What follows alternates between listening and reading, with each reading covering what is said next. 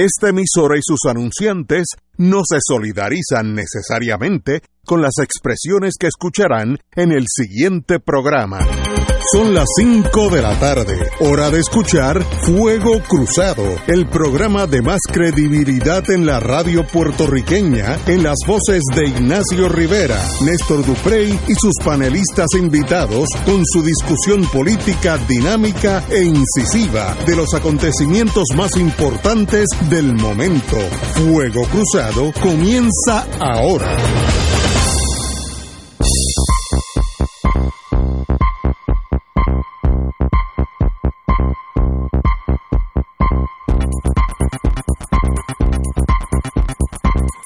It is what it is. Hoy estamos jueves 24. Oye, ya enero lo tenemos contra la soga. No lo tenemos cortado, pero lo tenemos contra la soga. Ya mismo lo liquidamos y lo tiramos al piso. Empezamos en febrero, que es un buen mes.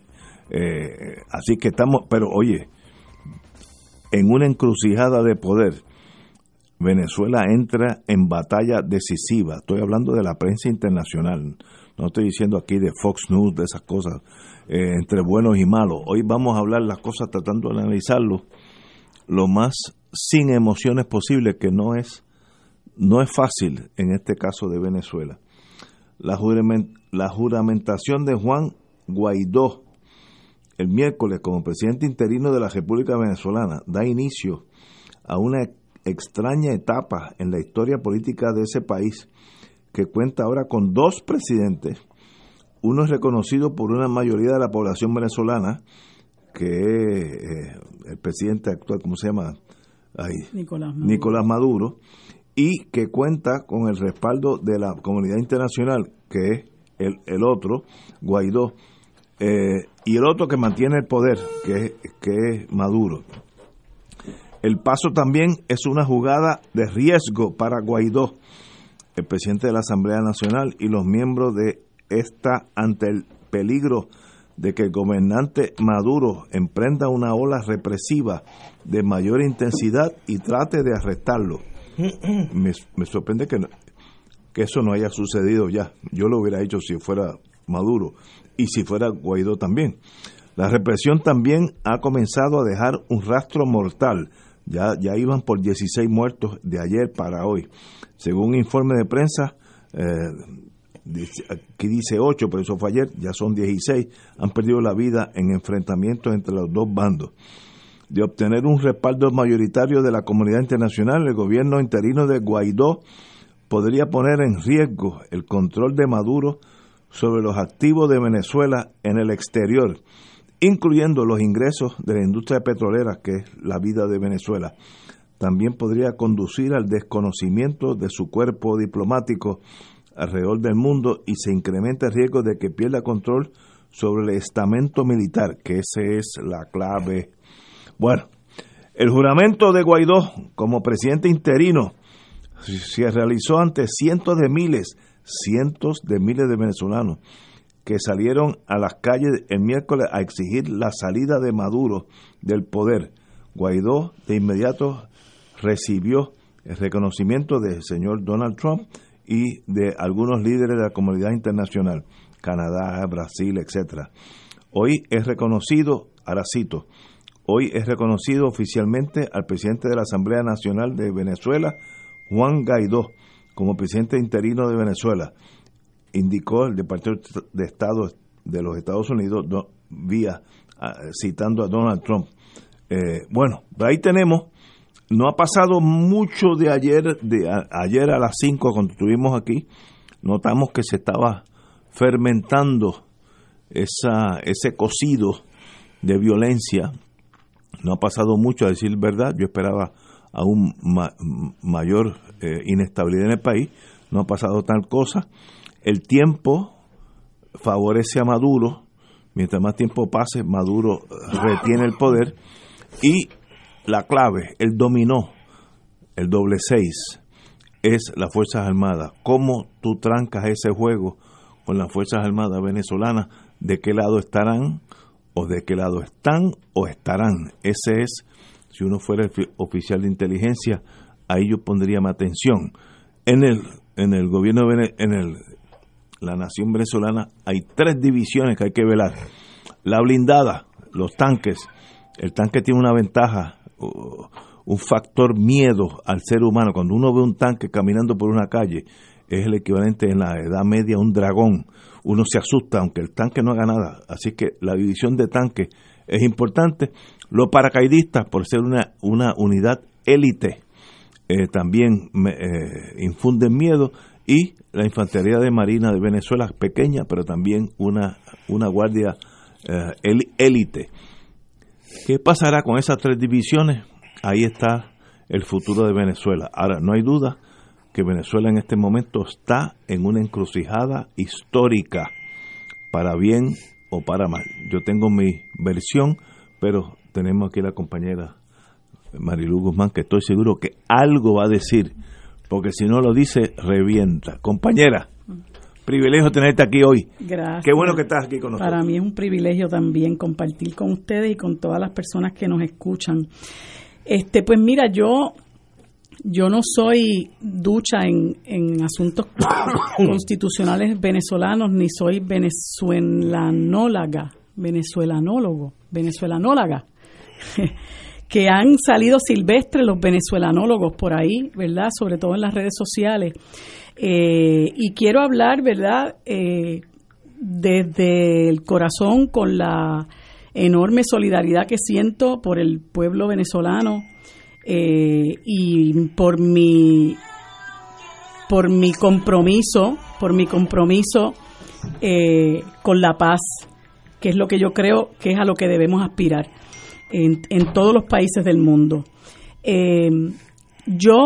Eh, escucho esta situación que está pasando con Venezuela de una persona que es un diputado del estado de Vargas, que out of the blue sky se autoproclama presidente de la República, desoyendo todo un proceso eh, electoral basado en la constitución venezolana, eh, celebrado en mayo del 2018, en el cual eh, Nicolás Maduro, con el sesenta y pico de los votos de las personas que fueron a votar, entiendo que los, los que fueron a votar constituían un 46% de los electores hábiles, o sea que hubo una gran abstención. Pues de esas personas que fueron a votar, Maduro obtuvo más del 60%. Em, la Asamblea eh, Nacional de ese país, que es como, como, el, como el Parlamento, ¿no? como el Congreso, como la Asamblea Legislativa aquí, pues está dominada hace mucho tiempo, entiendo que desde el 2015 por la oposición venezolana.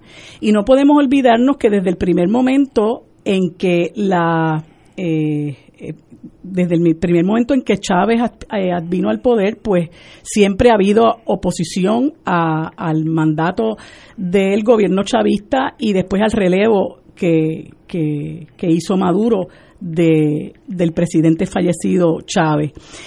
Hoy conversaba con un amigo que me recordaba eh, por teléfono que cuando llegó este señor Ramos Ayub a la Asamblea Nacional de Venezuela ya para el 2015, eh, comenzó una ofensiva sin cuartel diciendo como parte de su primer discurso que Maduro le quedaban seis meses en el poder. Y desde entonces ha sido una guerra sin cuartel de parte de la Asamblea Nacional de Venezuela, primero en las manos de él, después estuvieron otros, estuvo también un señor Julio Borges y ahora está este señor Guaidó que se proclama presidente de Venezuela eh, y aparentemente pues hay una oposición verdad que lo que lo que lo respalda y nosotros no podemos llamarnos engaños obviamente hay una oposición eh, y, y, es, y es lógico que la haya sobre todo en momentos en que en que Venezuela está pasando por momentos muy difíciles. Eh, sin embargo eh, yo leí de un parte de prensa del país internacional unos artículos de la constitución venezolana en los cuales este señor descansa eh, para asumir el poder. Y les digo con toda franqueza, yo puedo estar equivocada, no tengo la verdad agarrada por el rabo, pero me pareció que ninguno de esos eh, artículos le confiere a él poder legal para hacer lo que hizo. Y yo creo que Guaidó es un usurpador y si Guaidó está violentando las leyes de Venezuela y está violentando la constitución venezolana aprobada legítimamente, pues Guaidó obviamente tiene que ser sujeto de acciones judiciales. Así que si en algún momento este señor lo procesan, pues me imagino que la oposición eh, dentro de Venezuela y fuera de Venezuela lo va a convertir en una víctima. Y cuidado si no hay por ahí ya eh, algún eh, complot para asesinarlo y convertirlo en mártir de la revolución de la oposición. Dicho eso, no podemos tampoco hacer abstracción de qué es Venezuela, ¿verdad? Venezuela pues no es Haití. Eh, Haití es un país el más, el más pobre de todo el hemisferio y a pesar de ser el más pobre de todo el hemisferio, donde ha habido uno de los gobiernos más corruptos, como fue el de Papadoc Duvalier y después su hijo, que se robaron hasta los clavos de la cruz, pues Estados Unidos nunca le interesó invadirlo, pero tiene mucho interés en mm. Venezuela porque Venezuela es un país que tiene eh, la sexta reserva de, de, diamantes en el mundo, la segunda reserva de oro y de hierro, y tiene una de las más grandes reservas de petróleo y gas natural, y eso es algo eh, a lo que el imperio siempre le atrae, ¿verdad? Siempre está al acecho de eso y siempre eh, es, es característico de este imperio estadounidense, que es el país que más eh, países ha invadido en el mundo y todavía se cree con el derecho a hacerlo, eh, es característico de ellos que van detrás de los recursos naturales de los países eh, y obviamente van detrás de la cabeza de todos los gobiernos que quieren en una medida u otra amenazar sus intereses hegemónicos. Y eso pues pasó en en Guatemala en el 1954 eh, a manos de la CIA por unos hermanos ahí eh, de apellido Dols este, que cuando se inició la reforma agraria de parte de, de Jacob Arbenz, legítimamente electo por el pueblo venezolano, por, por, el pueblo guatemalteco, perdón, pues inmediatamente lo empezaron a tildar de comunista, boom, y se materializó la invasión. Invadieron la República Dominicana, acusaron al gobierno de comunista, la OEA eh, le sirvió de parapeto, eh, invadieron Chile con la muerte, se materializó la muerte de Allende, invadieron a Granada, invadieron a Libia, a, Gaddafi, eh, lo que hicieron con Gaddafi es, es escandaloso, porque si uno busca un poquito de, de información de lo que era Libia antes de Gaddafi y de lo que era después, pues obviamente cuando Gaddafi, una de las cosas que hace es nacionalizar la industria petrolera, ya Gaddafi se convierte en un enemigo de los Estados Unidos y aquellos que santifican a Obama, pues mire, bajo la presidencia de Obama se, se invadió eh, Libia y se sacrificó a Gaddafi, ¿no? Ya vimos lo que pasó en Honduras cuando ganó Manuel Zelaya, legítimamente también bajo la presidencia de Obama, bajo la Secretaría de Estado de Hillary Clinton, como los dos miraron para el lado. Y hace tiempo que están detrás de Venezuela, hace mucho tiempo que están detrás de Venezuela, pero claro, con Chávez era otra cosa. Y yo planteo que el problema no es si es Chávez o si es Maduro. Me parece que el problema es la soberanía de un país. Me parece que el problema es si es legítimo o no que, que un país escoja a sus gobernantes bajo los preceptos legales que ellos han determinado, bajo los cuales se va a regir ese país. Y yo creo que nadie fuera del país tiene derecho a imponerle a los venezolanos cómo van a, dirigir su país. Como no, no, no, tenían derecho, a pesar de, lo que, de que lo pretendieron hacer por cerca de seis décadas, de dirigir los destinos de Cuba. ¿no? Lo que pasa es que ya Cuba demostró ser un hueso duro de roer y a pesar de la bahía de Cochino y de los, los múltiples intentos de asesinar a Fidel Castro, no pudieron. Y a Cuba como que la han dejado quietecita.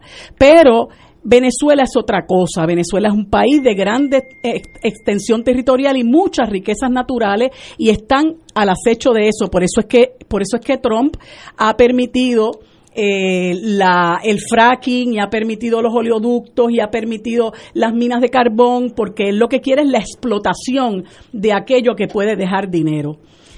Y entonces este señor ahora resulta que es el presidente de, de, Venezuela sin que nadie votara por él y vienen unos gobiernos, obviamente los usual suspects, ¿verdad? A, a, reconocerlo, pues no podemos esperar menos, ¿verdad? Porque ¿qué usted puede esperar de Jair Bolsonaro? Que una de las cosas que quiere hacer es entregar la Amazonía. que usted puede, que, que ahora mismo están acusando al hijo de robarse un montón de chavos y la gente dice que por qué no sacaron eso a la luz antes de las elecciones y lo sacan cuando el individuo ya ganó y ya tiene unas acusaciones ahí el hijo de Bolsonaro de corrupción. ¿Por qué, no sé, por qué, qué podemos esperar de Macri? que después que se había resuelto el asunto de la deuda externa ha vuelto a endeudar al país y tiene un montón de gente en la calle y tiene el, el, país eh, eh, levantado con todas sus medidas de austeridad. Y así por el estilo.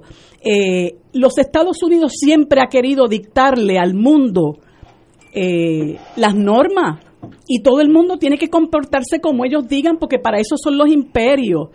Pero siempre y cuando usted ponga en riesgo mis intereses.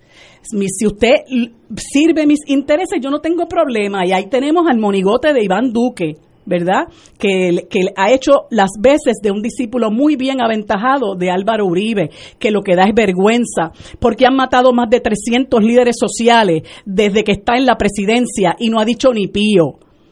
Y entonces, pues ahora nosotros tenemos que aplaudir como foca a este señor, que es otro monigote más, eh, Juan Guaidó, que lo han eh, juramentado eh, a la presidencia, porque dice que Maduro no tiene legitimidad. Y yo quiero preguntarle algo a toda esa gente que hoy reclama que Maduro no tiene legitimidad.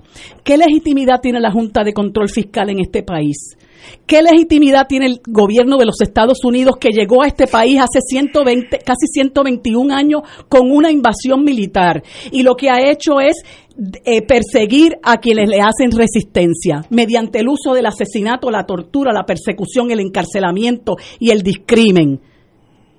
¿Qué vamos a hacer con esa ilegitimidad? de la Junta de Control Fiscal que hoy nos gobierna, de la ilegitimidad de los Estados Unidos que están aquí a fuerza de sangre y fuego. ¿Por qué entonces ahora es Venezuela? Pues yo creo que según a nosotros nos tienen que respetar nuestro derecho a la soberanía, que nos las conculcaron, que están usurpando nuestros poderes ellos aquí, también tienen que respetar el derecho de Venezuela a ser soberana y a meter las patas si las quieren meter, pero que sean ellos los que, los que lo decidan. Porque yo puede que no sea la big fan de Maduro ni la big fan de Ortega, pero yo jamás en la vida podré eh, eh, eh, podré favorecer que se derrame sangre del manos contra el mano. Señores, tenemos que una pausa. Regresamos con nuestro historiador Pervita, el compañero Néstor Duprey.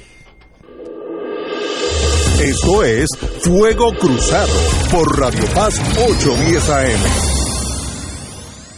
Diariamente en nuestra cocina algo delicioso se cuece en la olla. Se escucha el cortar de la cebolla y el triturar de los ajos. En Freshmart utilizamos ingredientes frescos sin aditivos ni preservativos. En el deli encontrarás la mejor variedad de desayunos, almuerzos y cenas, pizzas artesanales y más. Los mejores especiales de la semana para comer sano y sabroso. Explora la variedad de ofertas más saludables. Ven a Freshmart en Aguadilla, Caguas, Carolina, Condado, Guaynabo y Atorrey. Freshmart es para todos. Fuego Cruzado está contigo en todo Puerto Rico. Yo decidí que todas las mañanas me voy a levantar bien temprano y salir a caminar con mis amigas del barrio. Vamos, en Humana creemos que hay mucho por vivir. Y ahora, con nuestro plan Medicare Platino Humana Gold Plus HMO DESNP, recibes 2.860 dólares anuales en beneficios que incluyen una reducción anual de 840 dólares de la prima de la parte B de Medicare y muchos beneficios más. Elige a Humana y llama a un representante autorizado de ventas al 1-800-201-5781. Nuevo, 1-800-201-5781. Todos los días de 8 a.m. a 8 p.m. Llámanos hoy y elige a Humana. Con salud le sumas a tu vida. Humana Medicare Advantage. Humana es una organización de cuidado coordinado con un contrato de Medicare Advantage y un contrato con el programa de Medicaid en Puerto Rico. La afiliación a este plan de Humana depende de la renovación del contrato. Actor pagado. Aplica a H4007 raya 018. En el restaurante y marisquería Reina del Mar, nuestros platos están confeccionados con ingredientes frescos para realzar el sabor gourmet internacional. Festival de langosta fresca del país, dos libras en su plato por 39.95. Un acompañante y preparada a su gusto. Cortes de pescado, rodaballo, merluza, salmón, filete de bacalao fresco, chillo frito, ensaladas y parrillada de mariscos. Diariamente ofrecemos serenata de bacalao y cabrito guisado deshuesado. Restaurante y marisquería Reina del Mar, con los mejores precios del mercado en un ambiente elegante, familiar con atenciones de primera, abierto de lunes a viernes y domingos desde las 12 del mediodía, localizado frente al Centro Judicial y Estación Piñero del Tren en Atorrey, 754-9933. Contamos con vale parking y abierto días feriados. Los rotarios se preguntan antes de actuar, ¿es la verdad? Es equitativo para todos los interesados, creará buena voluntad y mejores amistades, será beneficioso para todos los interesados. Mensaje del Club Rotario de Río Piedras. Y ahora continúa Fuego Cruzado.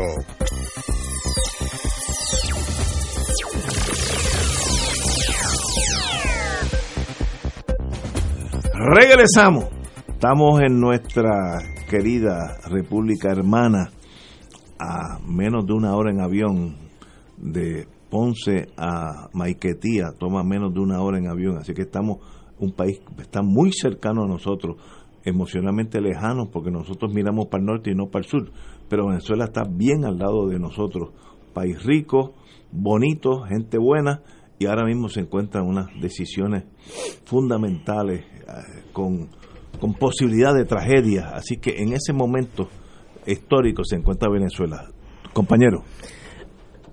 De los años que yo llevo en Fuego Cruzado, este es quizá uno de los turnos más complicados que me ha tocado consumir, porque es un tema que me llega mucho al corazón y me requiere dejar a un lado las pasiones y tratar de analizarlo con la frialdad que la disciplina, las dos disciplinas que enseño, la ciencia política y la historia, me brindan, de lo que yo creo que es uno de los problemas más complejos desde el punto de vista diplomático y político que ha vivido América Latina en tiempos recientes.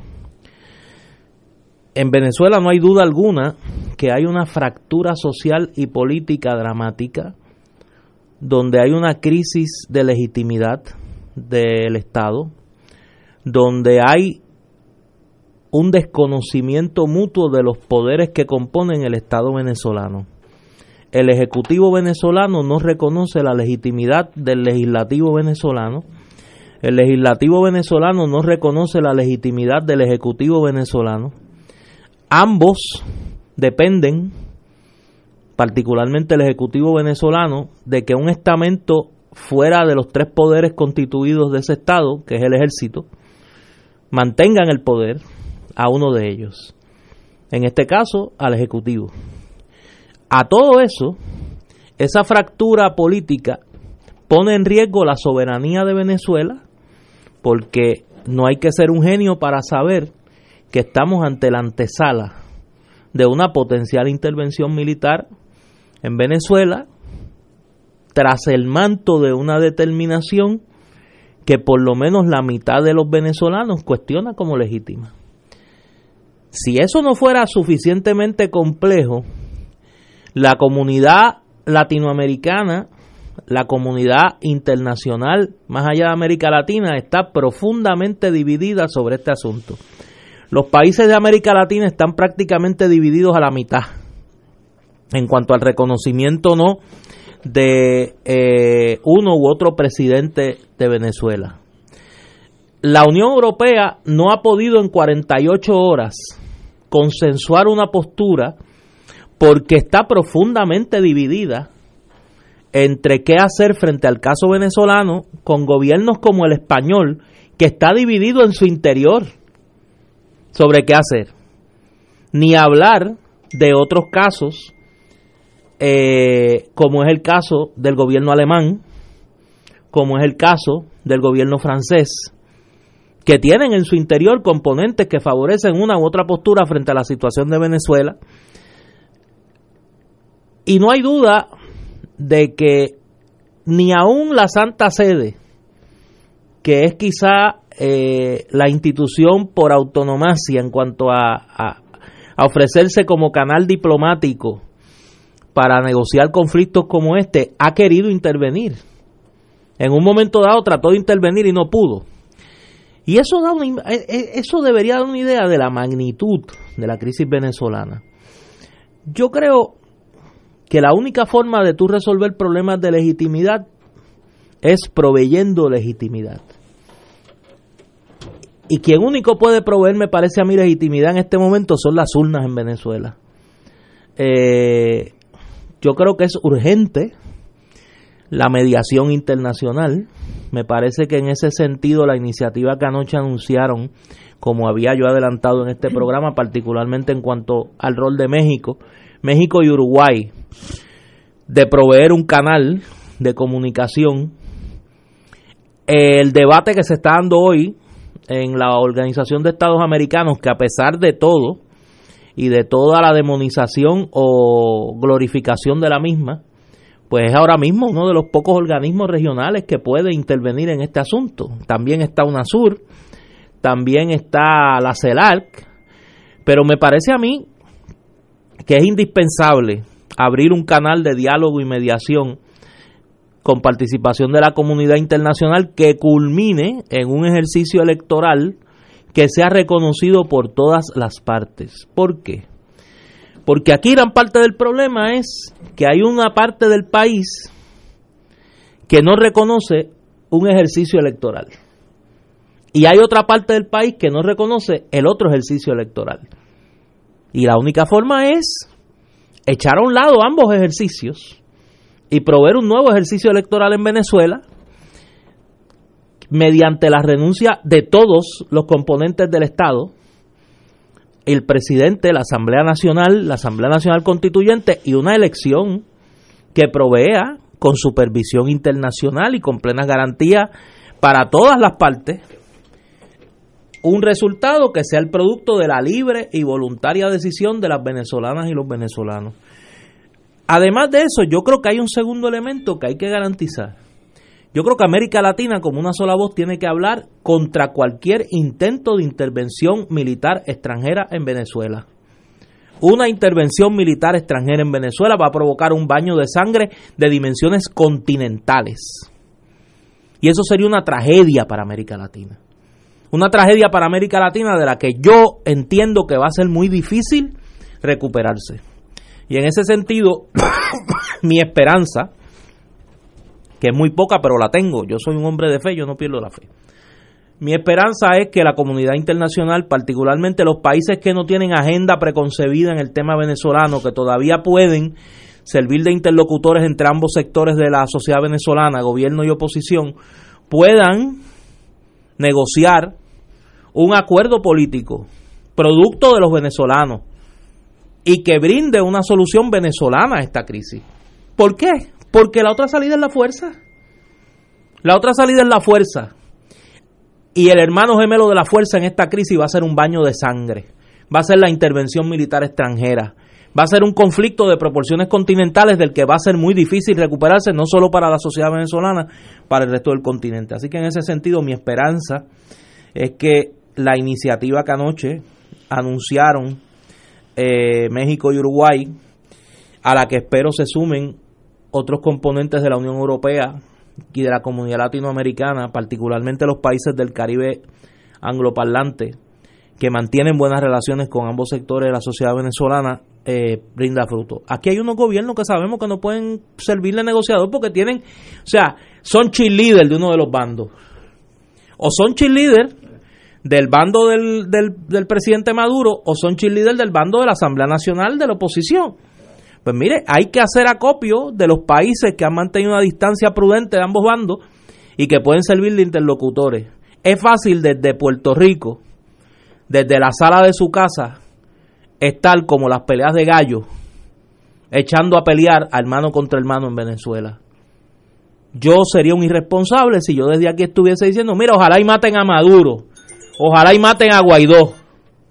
No, mire, que no mueran más venezolanos, pero que la solución de la crisis venezolana venga de los venezolanos y que sea producto de la libre decisión de los venezolanos, de las venezolanas y los venezolanos en las urnas, en las urnas, poniendo en marcha los mecanismos que la propia constitución de Venezuela tiene para solucionar crisis como esta. Es una crisis y es una crisis de legitimidad seria que solo se produce con una nueva legitimidad producto de las urnas. Señores, tenemos que ir a una pausa y regresamos con Fuego Cruzado. Fuego Cruzado está contigo en todo Puerto Rico. Los lunes son distintos de 9 a 10 de la mañana con Equino Musical y su anfitrión Manolo Almeida Pérez por Radio Paz 810 AM www.radiopaz810.com TuneIn Radio, Radio Paz 810 AM y Facebook Live bajo Equino Musical, con los temas medicina veterinaria, herraje, doma, cartelera de actividades ecuestres como andadura, paso fino, paso, rodeo, salto, equinoterapia y otros. Hablamos de caballos porque sabemos de caballos. Fanático del deporte, la mejor información y el mejor análisis lo escuchas los sábados a las 2 de la tarde por Impacto Deportivo con Javier Sabat y el más completo elenco en deportes por Radio Paz 810 AM y en las redes sociales Facebook, Impacto Deportivo, Radio PR, Twitter e Instagram, Impacto underscore Deport. Juntos, impactando el deporte nacional. La oficina médica del Dr. Ramón Luis López Acosta, especialista en medicina de familia, provee servicio a pacientes adultos y geriátricos de manera continua y comprensiva, servicio de medicina primaria preventiva y de medicina intrahospitalaria a nuestros pacientes, localizada en la calle Lloveras 650, edificio Centro Plaza, suite 207, Santurce, cerca del Hospital Pavía. Llámenos al 787 725 7888 725-7888 y haga una cita para evaluación. Aceptamos la mayoría de los seguros médicos Advantage y comerciales. Cada sábado de 9 a 11 de la mañana tendrás un encuentro con De Frente con la Verdad, donde se discuten asuntos que tocan de cerca la actualidad en todas sus perspectivas, las historias que afectan a tu diario vivir, estos y otros temas analizados desde el punto de vista evangélico. De Frente con la Verdad, todos los sábados de 9 a 11 de la mañana por Radio Paz 810. Y ahora continúa Fuego Cruzado.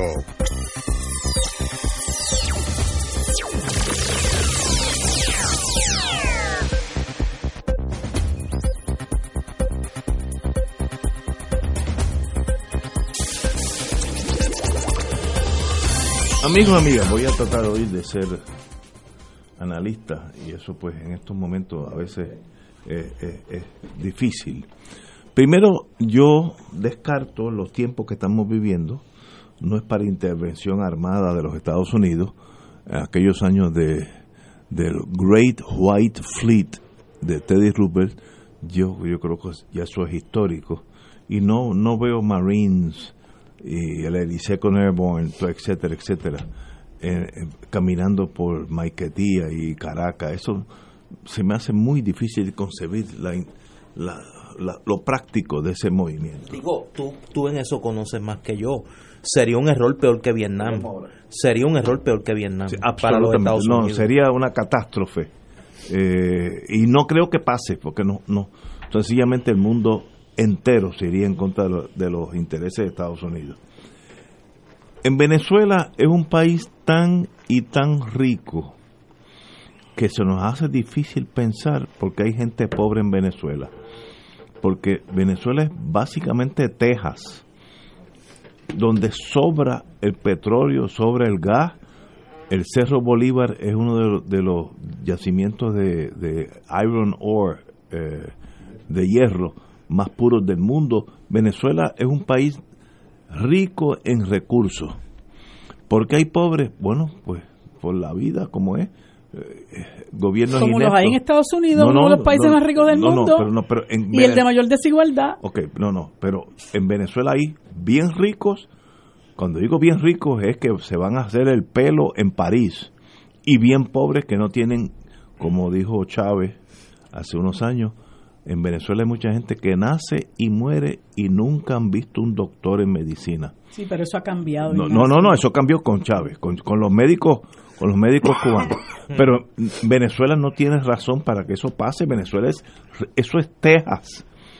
Venezuela ha sido mal gobernado hace 100 años, no ahora, hace 100 años. Por tanto, eso genera los golpes y contragolpes. Chávez es un resultado lógico al mal gobierno por decenas de años de la derecha venezolana. Y, y tú propul igual que nacer en Egipto, tú, el mismo pueblo busca un, un antídoto. Maduro no es Chávez, vamos a estipular eso para empezar. Pero fue elegido. Yo como, como, como creyente en la democracia, si el pueblo de Venezuela eligió a Maduro, pues es el presidente.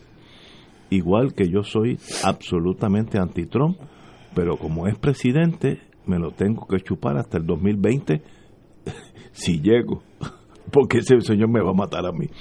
Pero ese es el presidente. Tú no puedes decir la democracia, que eso es muy, muy, muy de muchos países latinoamericanos. La, democracia es buena siempre y cuando que el que está arriba es el mío. Eso no es democracia. Es, usted es un hijo de, dictadura y entonces siempre y cuando que de arriba sea el de tuyo, pues todo está bien. No, no.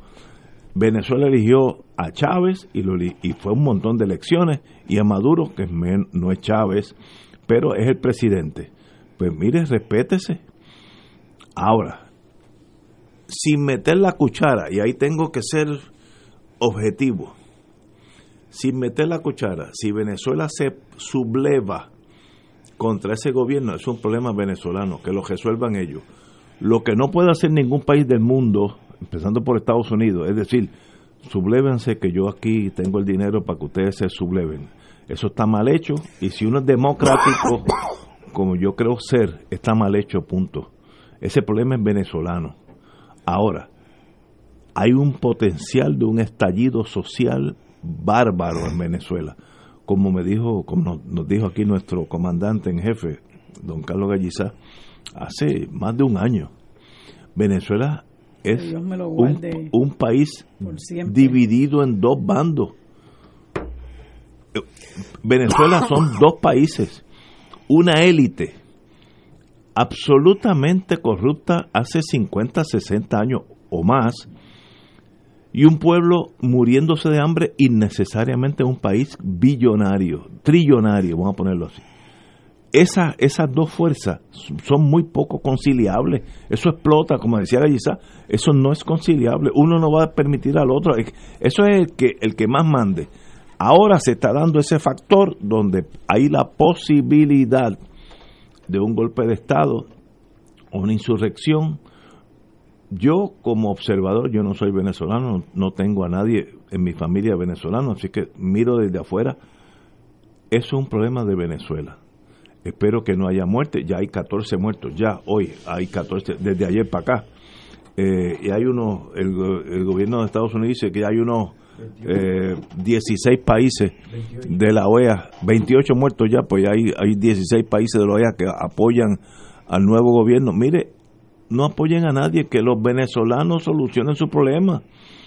Y si hay una guerra civil en Venezuela, no se metan, eso es entre venezolanos.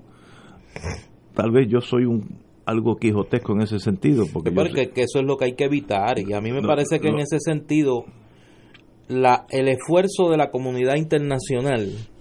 Por eso yo creo que es bastante inútil estos pronunciamientos de, de, respaldar uno u otro lado.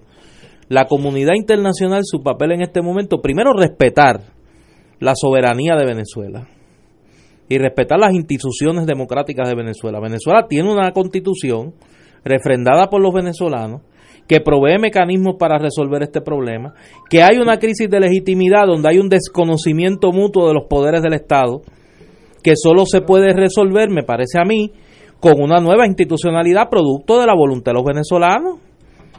Y en ese sentido, si no se produce dentro de Venezuela una, una instancia de diálogo, ya me envían unos queridos amigos eh, mexicanos eh, una expresión de Nicolás Maduro dándole la bienvenida a la iniciativa de México y Uruguay de la que yo hablaba.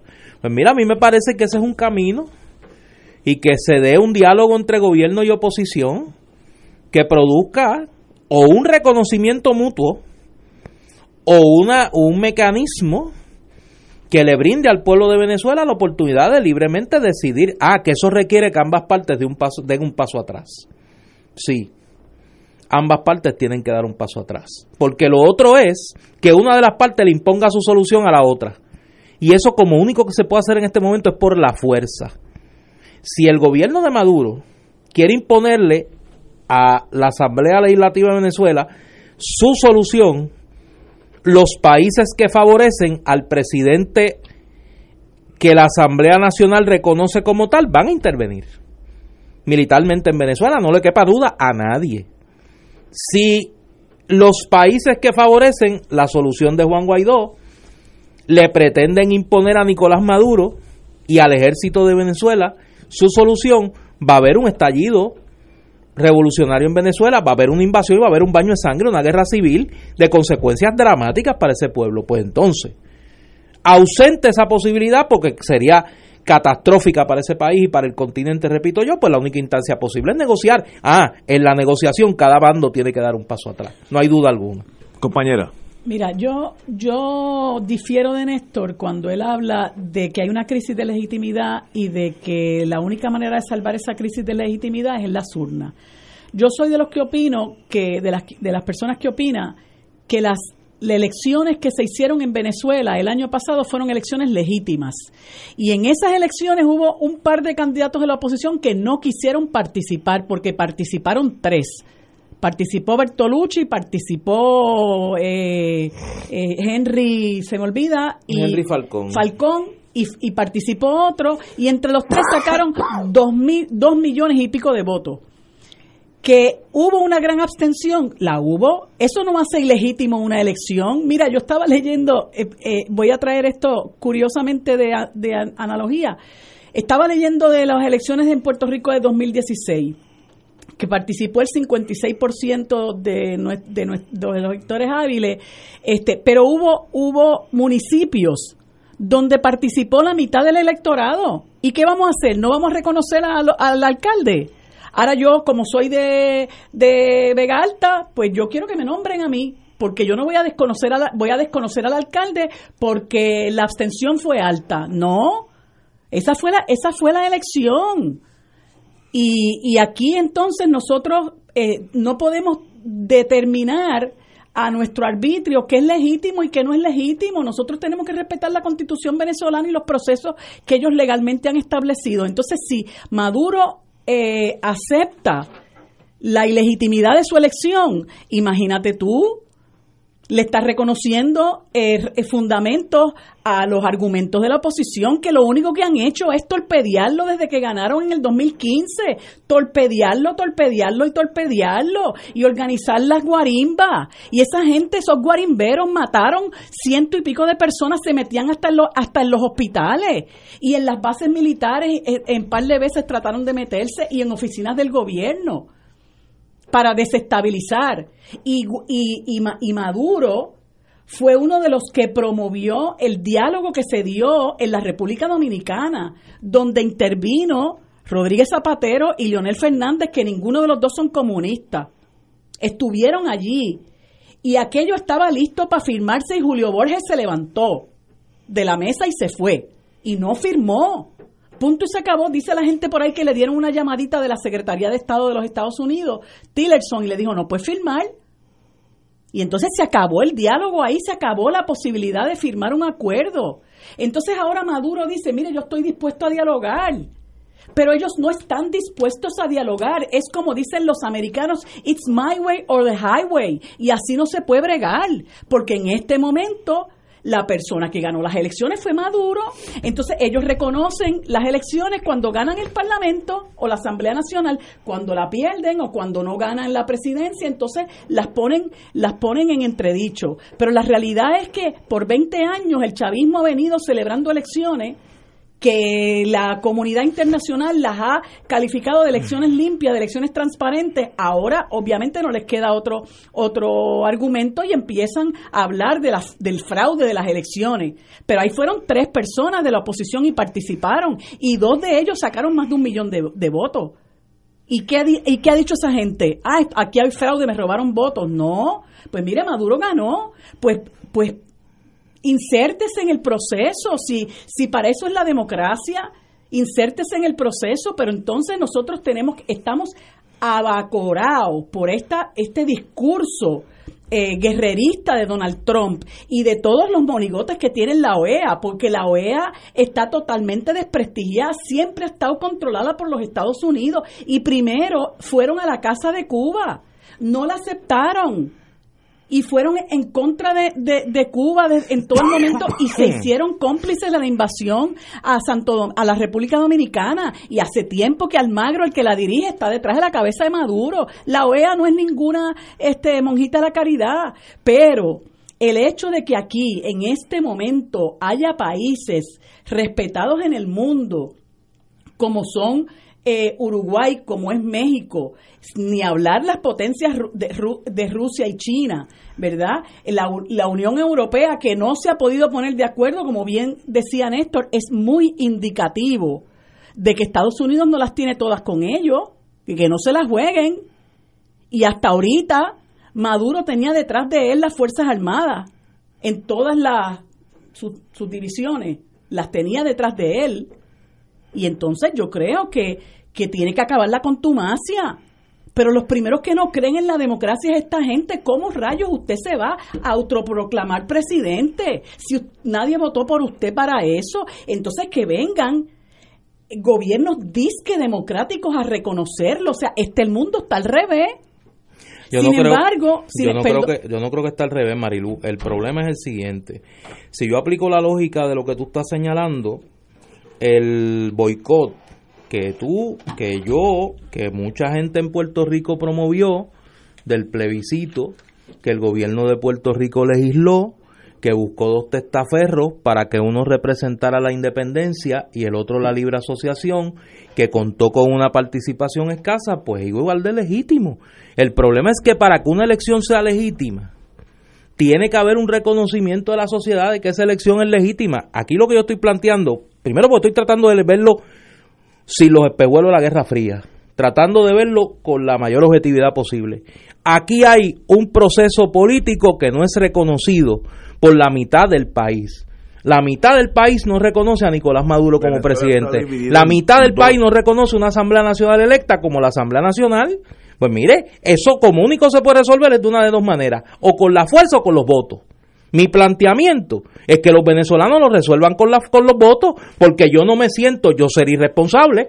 Si desde mi silla aquí yo le estoy diciendo, venezolanos, mátense ahí resuelvan su problema a sangre y a tiro limpio. No, pues entonces no hay otra manera de resolverlo que no sea con los votos y todo el mundo da con el diálogo. siempre la, la oportunidad de dialogar, pero el, la, la, la presión de la, de, la, de la Asamblea Nacional y de la oposición, que no necesariamente, que no es, que no, no tiene el favor del pueblo, eh, no puede venir a exigir ahora elecciones. Si, si seguimos por esa línea, pues mira, vamos a celebrar elecciones en Puerto Rico. Roselló ganó con el 42%, tiene el 58% en contra. A nadie se le ocurriría decir eso. Nos lo tenemos, nos lo tenemos que chupar. Una es tan electa como la otra. La Asamblea Nacional Venezolana fue electa en una elección donde participó el Partido Socialista Unido de Venezuela y perdió. Pero yo no Nicolás Maduro, Nicolás Maduro es electo en una elección. donde la oposición, por eso, pero la, la realidad es que hay un mutuo desconocimiento, me gusta a mí o no. O sea, me gusta a mí o no, independientemente de lo que yo crea aquí en Puerto Rico cómodo en este estudio, la mitad de los venezolanos nos reconocen a la otra mitad. A la otra mitad. Pues no por eso tiene que haber elecciones, porque la mitad de nuestro país no reconoce a Roselló y nadie está exigiendo ah, elecciones. Nosotros nos tenemos que chupar a Roselló, nos tenemos que chupar a Roselló hasta el 2020. Lo que yo digo es que tiene que haber un diálogo y no puede haber un desconocimiento.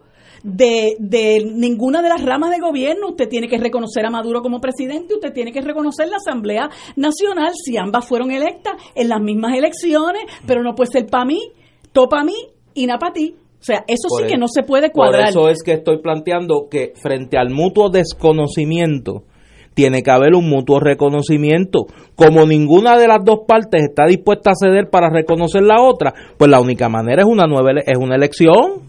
Porque el otro es que una parte, bueno. Yo creo que puede haber un diálogo y no tiene que necesariamente celebrarse una nueva elección. Maduro ha estado proponiendo los diálogos, la oposición los torpedea.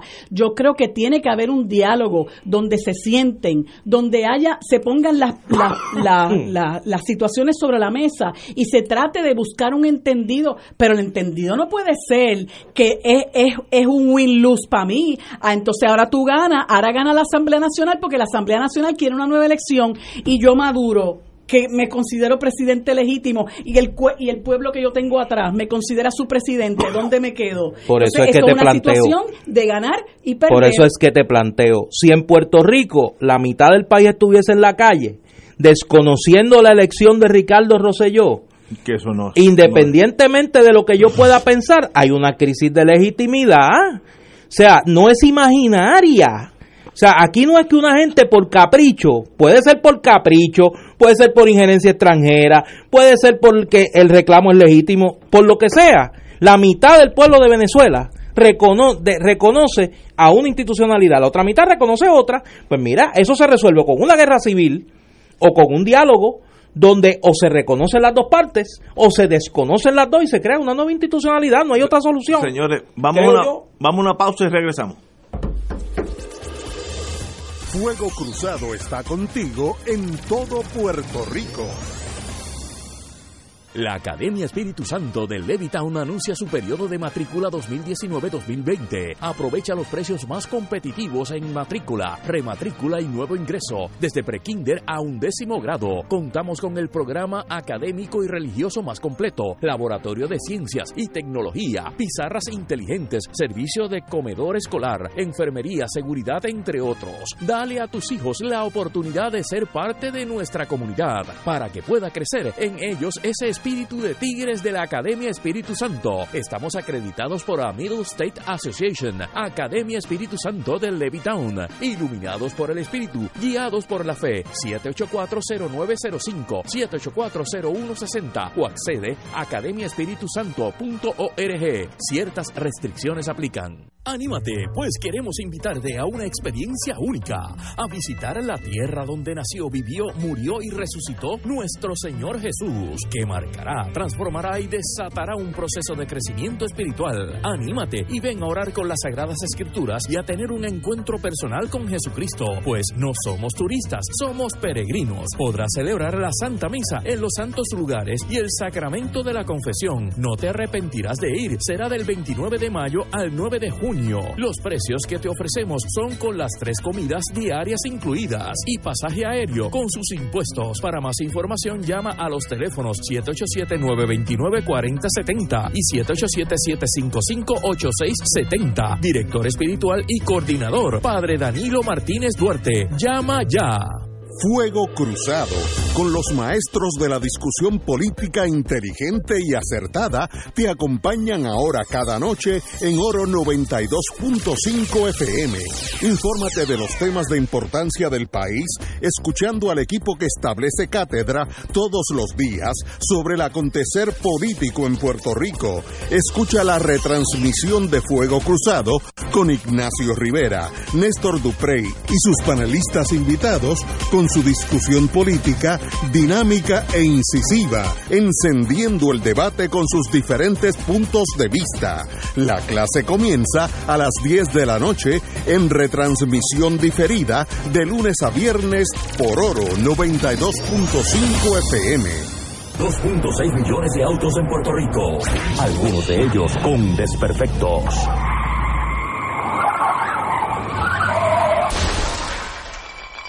Autocontrol. Tu carro. Tu carro. Tu mundo. Lunes a viernes a las 11 de la mañana por Radio Paz 810 AM.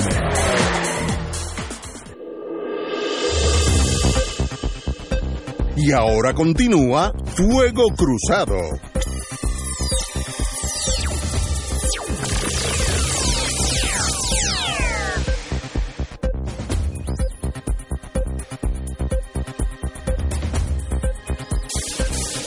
Regresamos, amigas y amigos. Bueno, Oye, todo tiene su lado jocoso.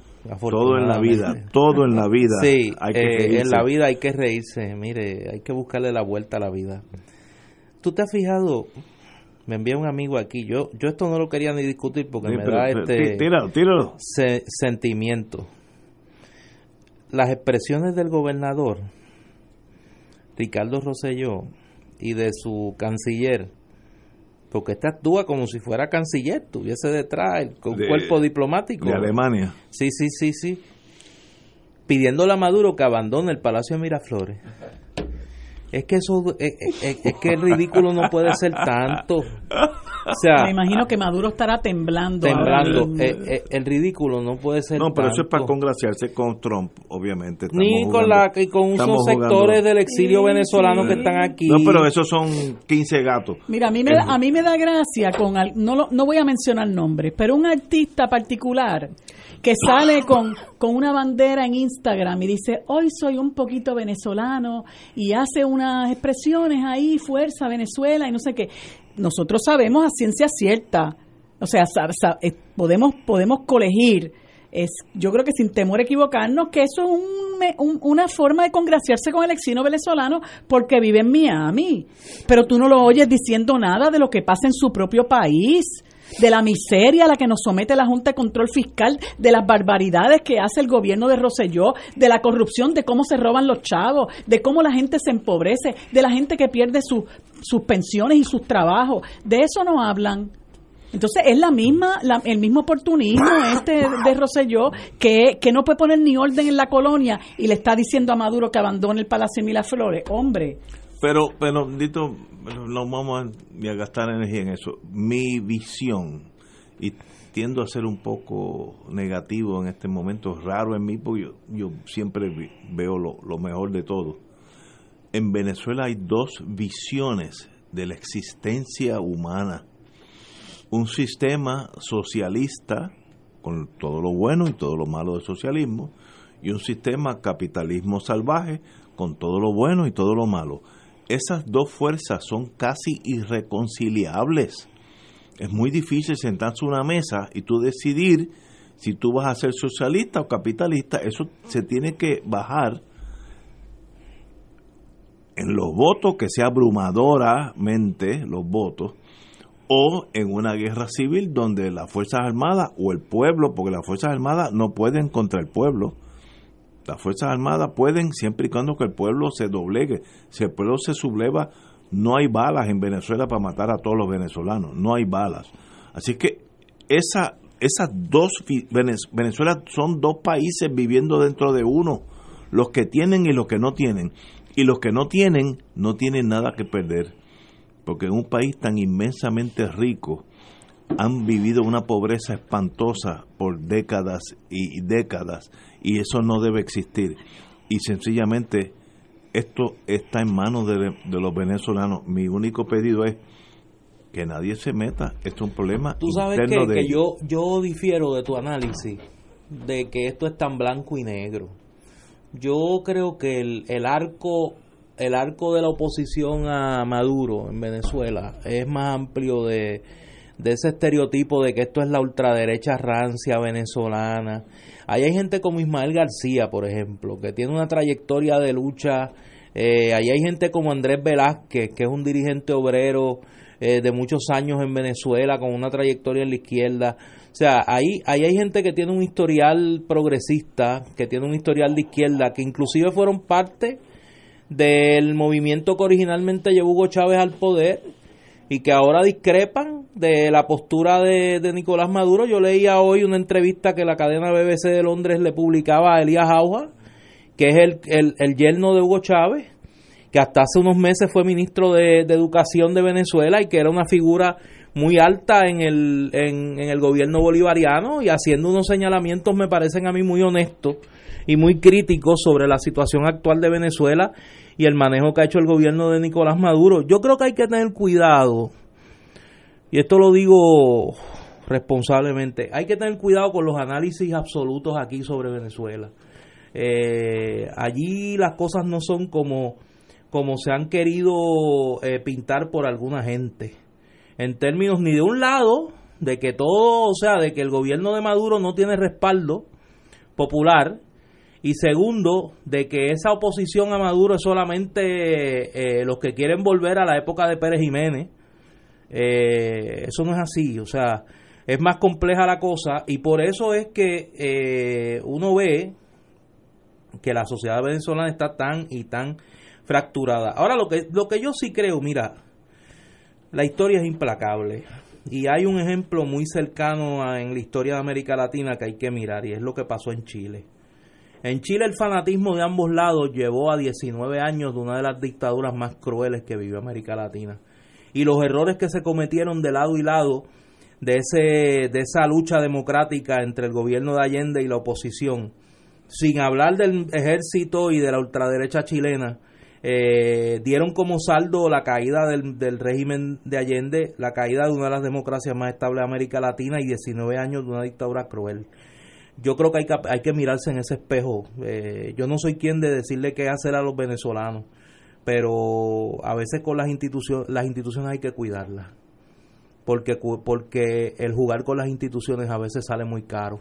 Y en ese sentido, pues yo por eso, eh, si algo uno puede hacer desde acá, repito, sin decirle ni de lejos a los venezolanos lo que deben de hacer, es abogar porque la salida a esta crisis salga de Venezuela, rechazar la injerencia extranjera, me parece que sería lo peor que puede pasar aquí, y tercero, que se produzca una salida que reconozca la complejidad del problema allí, pero yo creo que el principio fundamental tiene que ser que la crisis la resuelvan los venezolanos y que se rechace cualquier intervención extranjera en Venezuela, mucho menos una intervención militar que, repito, el costo humano y social, para, no solo para ese país, para el continente va a ser incalculable. Yo estoy de acuerdo con ustedes dos, no creo que haya una, una eh, injerencia militar extranjera. Eh, yo, yo creo que esa época medieval, ya la pasamos. Pero hay una gente que anda en no, no, no, pero hay, hay, algunos que tiran la de hidrógeno, pero, pero, pero esos son el lunatic fringe. Yo creo que esta solución se soluciona dentro de Venezuela. Ahora, que repito, es fácil desde Puerto Rico estar pidiendo que otro muera. No, y, es una irresponsabilidad. No, y, estoy de acuerdo con ustedes. Dudo que haya intervención militar extranjera. Ahora, veo posible una insurrección interna donde haya miles de muertos en Venezuela. Eso puede suceder fácilmente. Con un loquito que dispare a donde no tiene que disparar, ahí explota esa sociedad que está como una olla de presión y sale toda esa fuerza negativa para un lado. Pero Venezuela tiene derecho a gobernarse, que ellos decidan. Como se quieran gobernar. Como ellos quieran. Lo increíble es cómo aquí hay gente. A mí eso me, me, me, me rompe, me, me, da este sentimiento. acidez estomacal. eh, todo el mundo sabe cuál es mi postura sobre el tema de Venezuela. Yo no la tengo que explicar más. Yo defiendo las libertades aquí, las defiendo en Venezuela. Entonces hay una gente que defiende la democracia en Venezuela y aquí defienden la culminación del autoritarismo que es la colonia. Y defienden la culminación del autoritarismo colonial que es la Junta de Control Fiscal. Yo quisiera verlo con la misma vehemencia defendiendo la democracia en Puerto Rico. A que no se tiran a la calle. No, no, no. A que no se tiran a la calle. A defender la democracia como dicen, como apoyan que los venezolanos la defiendan. Ese es el problema que tú no puedes ser inconsistente. Yo por eso... Y aquí hay una gente que tiene que, que, que, que, son enfermos de inconsistencia. Yo, yo por eso dije, como yo creo en la democracia, si el pueblo venezolano eligió a Maduro, ese es su presidente. Si el pueblo norteamericano eligió a Trump, ese es su presidente. Tú tienes que ser consistente en tu visión. No puedes decir, bueno, Trump está bien, pero Maduro está mal. No, no. O, o los dos están bien o los dos están malos. Así que esa es la vida. Pero hay un potencial de una explosión civil marcada. Venezuela tiene en este momento todos los síntomas de un estallido de insurrección, de un lado o del otro, no estoy diciendo, porque puede ser que el pueblo se levante para proteger a Maduro y las Fuerzas Armadas traten de dar un golpe en contra de Maduro. pero si las Fuerzas Armadas han bajado sólida detrás de Maduro, los ocho principales, eh, eh, los ocho principales ah, funcionarios militares de Venezuela están a favor de, pero eso puede, Maduro. Eso, puede cambiar en cinco minutos, así que suave. Vamos a una pausa. Fuego Cruzado está contigo en todo Puerto Rico. Aquí la llama se enciende cada tarde a las 5 porque escuchas Radio Paz 810 AM, WKBM San Juan y retransmite en diferido WOROFM Corozal San Juan, la Casa de Fuego Cruzado, el programa de más credibilidad en la radio puertorriqueña.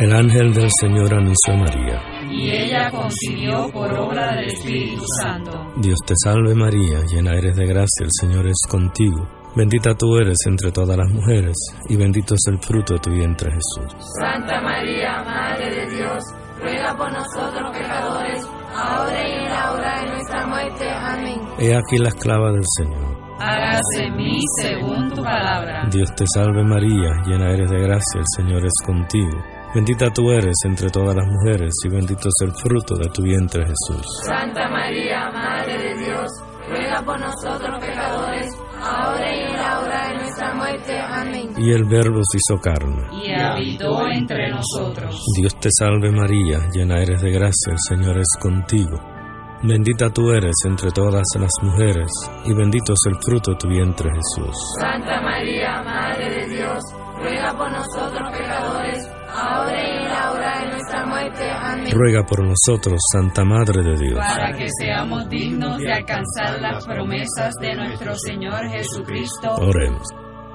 Derrama, Señor, tu gracia sobre nosotros, que por el anuncio del ángel hemos conocido la encarnación de tu Hijo, para que lleguemos por su pasión y su cruz a la gloria de la resurrección, por Jesucristo nuestro Señor. Amén. Gloria al Padre, al Hijo y al Espíritu Santo. Como era en un principio, ahora y siempre, por los siglos de los siglos. Amén.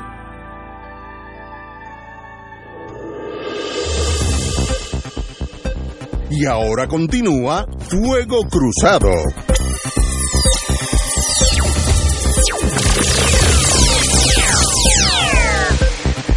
Regresamos, Boys and Girls de Fuego Cruzado, compañero. Bueno, los que quieran bajar el estrés Uy, de la uy. situación de Venezuela, que yo, tengo, mira, lo- yo, yo recibo, cuando tú, cuando tú tratas de ser racional en una situación Sí, así, No es fácil. no es fácil. Eh, me decía, me decía una, una persona que yo quiero mucho, me decía esta mañana, la verdad que a ti hay mucha gente que no te entiende.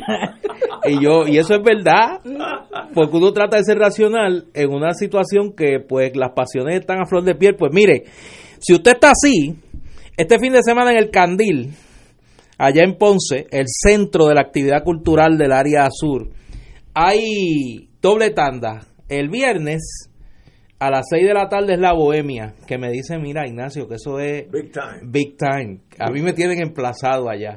Yo me fui a cantar a Calle Ah, el viernes baja, y por baja. ahí mismo Baja, sí, me dicen que Ponce. llegue allá a Ponce. Tengo que ir un, un viernes que falte aquí será, pero algo me inventaré. Eh, eso es mañana a las 6 de la tarde y el sábado eh, a las 6 de la tarde se presenta la más reciente producción discográfica de la gran cantante, eh, autora y profesora universitaria Zoraida Santiago y gran patriota puertorriqueña también.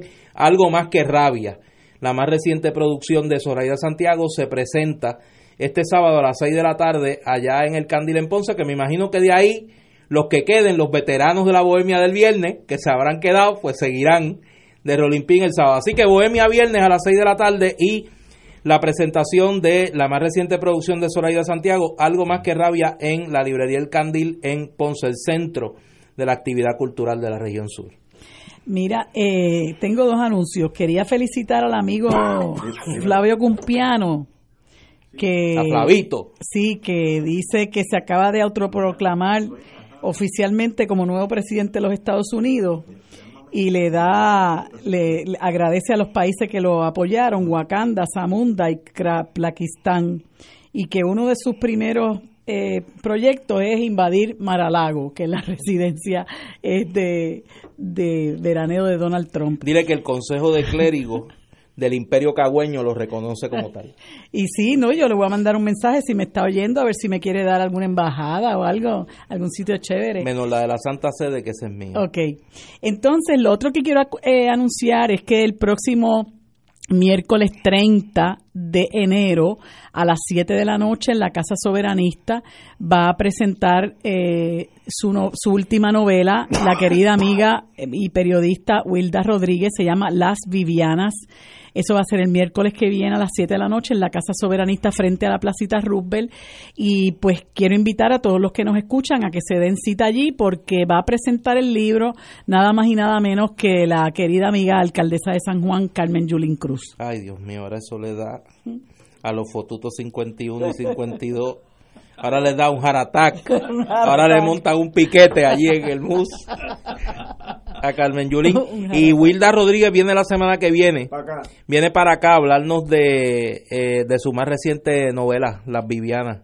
Me dicen las buenas lenguas que es un gran trabajo. Pero no lo he visto. Yo la tengo, pero no la he empezado. No, ya no nos las ha traído, tiene ese demérito. La traerá. la Tiene traerá. un ticket radial. un, un demérito. un demérito radial.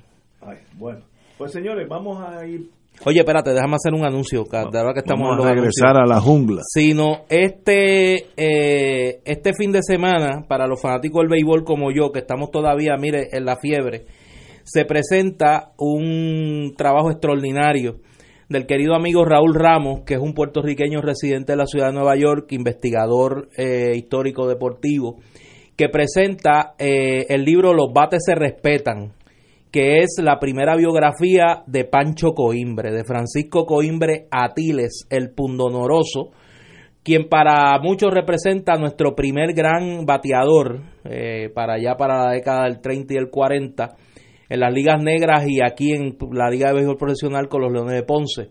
El libro se va a presentar eh, este viernes en Cuamo, el sábado, se va a presentar en Ponce como parte de las actividades de eh, la otorgación de los premios Pancho Coimbre, que los, eh, los eh, presenta la Asociación de Periodistas Deportivos y el Museo Casa Pancho Coimbre. Y el domingo a las 3 de la tarde se va a presentar acá en Casa Norberto, en Plaza Las Américas, y a mí me toca pichar junto al Látigo Córdoba, junto a Jaime Córdoba, sí. Wanda.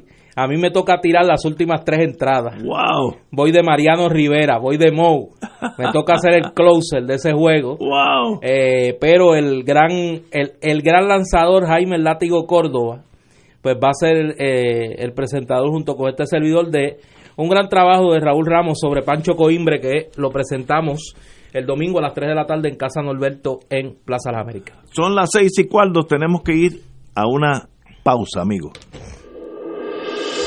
Esto es Fuego Cruzado por Radio Paz 810 AM.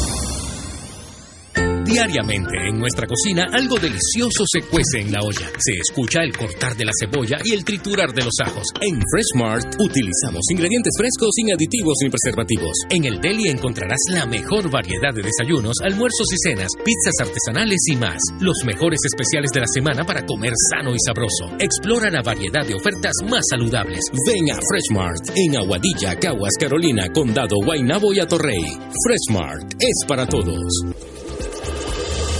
Fuego Cruzado está contigo en todo Puerto Rico. La 34 edición de la Jornada Mundial de la Juventud de la Iglesia Católica se realizará en Panamá del 22 al 27 de enero de 2019. Teleoro Canal 13 estará allí para compartir con ustedes el mensaje de los jóvenes para el mundo. José Ángel Cordero y el equipo de Noticias 13 transmitirán en directo desde Panamá en una cobertura especial. En el 2018 el Papa Francisco dijo, la Jornada Mundial de la Juventud es para valientes, no para jóvenes que solo buscan comodidad y retroceden ante las dificultades. ¿Aceptas el desafío? En Teleoro Canal 13 aceptamos el reto y tú lo aceptas. Escucha los sábados a las 5 de la tarde para servirte un programa del Colegio de Profesionales del Trabajo Social de Puerto Rico con los temas de interés a la comunidad. Recuerda, los sábados a las 5 de la tarde para servirte por Radio Paz 810.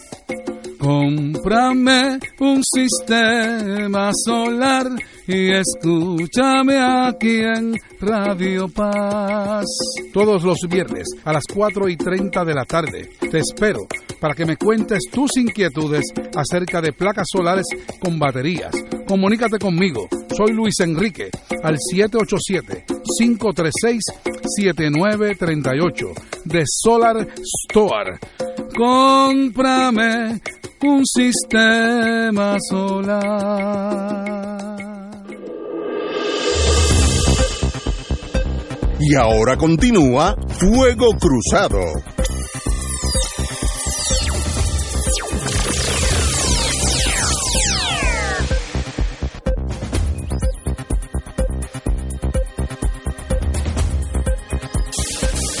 Regresamos. Boys and Girls de Fuego Cruzado. Hoy yo vi una entrevista, no me acuerdo en qué estación es para no cometer errores, del señor alcalde de Bayamón. Eh, y uno se da cuenta por qué esos alcaldes privilegiados ganan y ganan y ganan. No es por un, una inspiración divina, porque hacen su trabajo. Él tuvo y esbozó hoy una idea de privatizar básicamente su flota de automóviles y así economizarse millones de dólares, porque él dice que si se alquilan como el alquiler es conlleva el mantenimiento, etcétera, pues a la larga sale más barato porque cada tres años entregas el carro alquilado, te dan otro y sigues por ahí para abajo. Y los carros usualmente cuando son nuevos no necesitan, no necesitan mucho mantenimiento. El mantenimiento se lo da el, dueño de los automóviles y se economiza así la flota de la flota de reparación. Y no es tanto el incidente de los automóviles, que en, Bayamón veremos a la policía y, los carros municipales en primer orden, sino es que son alcaldes que tienen creación, tienen inventiva para salirse outside the box, como dicen en inglés, salirse de los rutinarios y crear cosas nuevas. Si un, si un alcalde está seguro en su posición, es el alcalde de Bayamón, pero con todo y eso, hoy tiró una nueva idea que yo creo que va, se va a regar entre varios municipios, porque él dijo que tiró los números y los números privatizando esa flota de automóviles se economizan millones de dólares al año en mantenimiento, etcétera. Y además que los automóviles son el, el más viejo va a tener tres años, que eso en realidad es un carro nuevo. No es tanto lo de automóviles, es que son alcaldes inteligentes, creativos, y por eso es que ganan. Si se pudiera inyectar ese, ese virus en varios otros alcaldes, senadores, representantes, uno que otro gobernador, el pueblo estaría mejor. Así que felicito al señor alcalde por una idea novel, nunca la había oído, esto es brand new en Puerto Rico, eh, y la, la alcaldía de Bayamón tendrá la flota de automóviles, la policía, la flota de servicios alquilada, tres años el carro más antiguo y el mantenimiento lo corre el señor que propietario de los automóviles, así que se economiza la, la división de reparaciones, etcétera, etcétera. Excelente idea y demuestra que usted está en el filo de la navaja. Por eso lo felicito. Yo creo que en un país civilizado, donde se tratara de estudiar maneras de salir de la profunda crisis que nosotros vivimos, habría que mirar a lo que hace el alcalde de Bayamón. Estoy de acuerdo con Me parece que dentro de las diferencias que tengo con él, que son obviamente en cuanto a cuál debe ser el destino político final de Puerto Rico, me parece que es uno de los ejecutivos municipales más comprometidos y competentes que tiene el país y que debería ser parte de cualquier esfuerzo eh, concertado de salida de la crisis que vive Puerto Rico. Creo que es una voz sensata, creo que es una cabeza fría y creo que tiene un método de administración, de gerencia y de comunicación con la ciudadanía bien efectivo. Por ejemplo, eh, el uso que hace Ramón Luis Rivera, hijo de las redes sociales, es extraordinario para avisos a la comunidad y demás. eh, uno quisiera que otros alcaldes hicieran lo mismo. Claro, tiene una ventaja que no tiene eh, la nube de odiantes que tienen otros alcaldes y alcaldesas en Puerto Rico. O sea, Ramón Luis Rivera no levanta, no, no, no levanta el salpullido mediático que levantan otras alcaldesas y alcaldes en Puerto Rico. Y en ese sentido, pues me parece que eso lo ayuda mucho. Pero, pero ese es un ejemplo de, de soluciones fuera de la caja que el alcalde de Bayamón eh, frecuentemente pone en práctica. Compañera. Pues fíjate, yo no, no tengo así nada, una, una crítica que hacerle a, al alcalde de Bayamón, ¿verdad? Yo, yo pienso que, que uno, aunque usted sea PNP, que yo no, no comparto con él, ¿verdad? Ni, ni su afiliación eso política ni, ni ideológica. La gente puede ser un buen administrador y yo creo que es momento de que nosotros empecemos a separar el, el, el grano de la paja. Eh, y yo no, yo pienso que una persona eh, puede pensar como quiera en cuanto al destino político de nuestro país y a lo mejor ser un buen legislador, un buen administrador, un buen juez. Este, eso no tiene nada que ver. Absolutamente. Este, y me parece que si, si empezamos a mirar las cosas de esa manera, como puertorriqueños y puertorriqueñas, que podemos compartir muchas cosas, y ese aspecto lo discutimos en el momento que haya que discutirlo. Eh, pero si la persona puede hacer un buen trabajo, ¿por qué no apoyarlo? ¿Verdad? Yo no conozco mucho el trabajo del alcalde Ramón Luis Rivera, ni tampoco el uso que hace de las redes sociales, pero por lo menos no lo veo con ese afán politiquero con el que veo a otras personas este, que no pierden eh, eh, no pierden el espacio para venir con algún comentario politiquero, hiriente, eh, que, desvía la atención de lo que realmente se pueda estar manejando en ese momento. Así que, bueno, todo lo que sea, todo lo que sea buena práctica, sana administración de, de los los fondos de, del gobierno, sea estatal o municipal, pues uno, uno debe aplaudirlo. Estamos de acuerdo y me lo, lo, lo importante de esa noticia, no los automóviles, etcétera, es que hay alcaldes con creatividad, inventan cosas nuevas. Y en este Puerto Rico de hoy eso es esencial, salirnos de los procedimientos del pasado y crear un nuevo Puerto Rico, así que ese hombre va a llegar lejos en Bayamón porque sí, he has what it takes, tiene lo- los atributos para continuar como alcalde.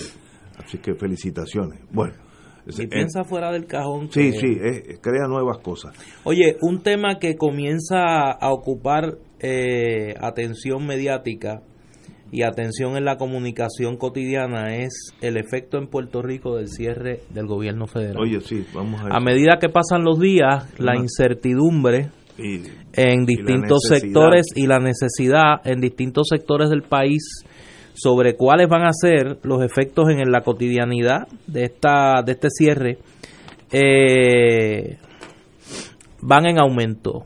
Desde qué va a pasar con los aeropuertos y los puertos ni hablar de la situación de los empleados federales y de la precariedad en que están al no poder cobrar su salario eh, los pagos que tiene que hacer el gobierno federal, los servicios que brinda el gobierno federal, es decir, comienza ya a plantearse y en ese sentido el gobierno de Puerto Rico me parece, igual que uno dice lo malo hay que decir lo bueno, me parece que el gobierno de Puerto Rico se ha visto proactivo en atender el efecto en los empleados federales, en, en, en, en la sociedad puertorriqueña, pero me parece que el gobierno federal aquí, las agencias del gobierno federal, han pecado de, de hermetismo en comunicarle al pueblo de Puerto Rico, más allá de lo obvio, cuáles son las medidas que se están tomando para que no se afecten, por ejemplo, los puertos y aeropuertos del país y demás. Porque parece que eso es una crisis que no se va a resolver eh, de la noche a la mañana. Ya comienza en la prensa norteamericana hoy a comentarse, particularmente acabo de ver un titular de la cadena CNN, que el presidente Trump y su equipo de trabajo estarían preparando una orden ejecutiva para declarar un estado de emergencia en la frontera con México, lo que le permitiría el utilizar fondos que no se hayan asignado ya o que no se hayan distribuido eh, para la construcción del muro, lo que evitaría que tenga que ir al Congreso y que pues afectará, me imagino yo, directamente a Puerto Rico por el, el adelanto que se había dicho de que parte de los fondos que el cuerpo de ingenieros estaba eh, preparando para eh, utilizar eh, para el muro, pues son es el dinero que aún no se había no se había repartido, no se había asignado para la recuperación de Puerto Rico. Así que me parece que haría bien las agencias del, del gobierno de Puerto Rico en comunicar cuáles son, y del gobierno federal, perdón, cuáles son los efectos en la cotidianidad de, la gestión de ese gobierno en Puerto Rico del cierre del gobierno federal. Yo me pregunto, tanta persona que habla de dictadura, de falta de democracia, ¿qué pueden y qué dicen de Donald Trump? Porque a mí no me, me parece una cosa inhumana y una muestra de narcisismo eh, y de abuso de poder el que este señor, porque a él le sale de su capricho que se construya un muro, él ha cerrado unilateralmente el gobierno federal. Y lo que ha creado luego de 34 días es una crisis humanitaria. Aquí hay empleados, más de 800 mil empleados del gobierno federal, muchos de los cuales están pasando literalmente hambre. Gente que no puede pagar sus casas, sus carros, su gasolina, comprar sus alimentos. Hay filas. El otro día vi una fila en la avenida Pensilvania, en el mismo Washington, de gente que fue a buscar alimentos porque no los puede comprar. Y aquí creo que hay eh, que pusieron una guaguita frente al Tribunal Federal porque no había nada para la gente, eh, los, los empleados federales aquí. O sea, es una cosa inaudita e inhumana. Entonces, tanto que critican que si Maduro la gente se muere de hambre, que si decide esto, decide lo otro. Entonces, miran la paja en el ojo ajeno. Hombre, mírese la viga en el suyo propio. Trump acaba de apoyar a este señor que se proclama presidente y yo digo que ese es el beso de la muerte. Yo no quiero que Trump me apoye para nada porque ese, es el, la persona más despreciable que hay ahora, después, para mí, después de Netanyahu, sobre la, paz, la faz de la tierra. Y, y, me parece tan inhumano lo que está haciendo con padres y madres de familia en ese país que no ven la luz al final del túnel, porque es que no se ve una solución a este problema. Son casos tan inconcebibles, pero estamos en manos de alguien que no está bien emocionalmente. En este momento no hay guardia costanera Oye, y el Senado republicano no, no se le para de frente. No, tampoco. Pero en este momento, por ejemplo, en el caso mío, que yo estoy estrechamente ligado a eso, no hay guardia, costanera. Las costas de Estados Unidos, no de Puerto Rico, de Estados Unidos, están abiertas. Eh, y si usted tiene un problema en un yate y va a hundirse, pues mire usted, you're on your own. Es una cosa inconcebible.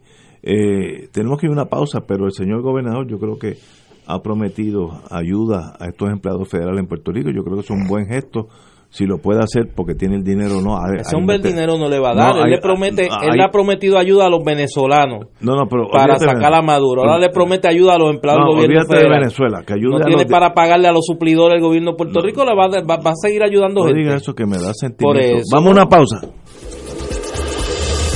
Fuego Cruzado está contigo en todo Puerto Rico la oficina médica del Dr. Ramón Luis López Acosta, especialista en medicina de familia, provee servicio a pacientes adultos y geriátricos de manera continua y comprensiva, servicio de medicina primaria preventiva y de medicina intrahospitalaria a nuestros pacientes, localizada en la calle Lloveras 650, edificio Centro Plaza, suite 207, Santurce, cerca del Hospital Pavía. Llámenos al 787 725 7888 725-7888 y haga una cita para evaluación. Aceptamos la mayoría de los seguros médicos Advantage y comerciales. Dale una vuelta al mundo los viernes a las 2 de la tarde y repasa las noticias y acontecimientos más relevantes en la compañía de Reinaldo Rollo, el ingeniero Jorge A. García, los sucesos que trascienden límites territoriales y sus protagonistas son objeto de discusión y análisis de nuestro panel. Para ampliar la perspectiva noticiosa de nuestra audiencia, emprende una vuelta al mundo. Cada viernes, comenzando a las 2 de la tarde por...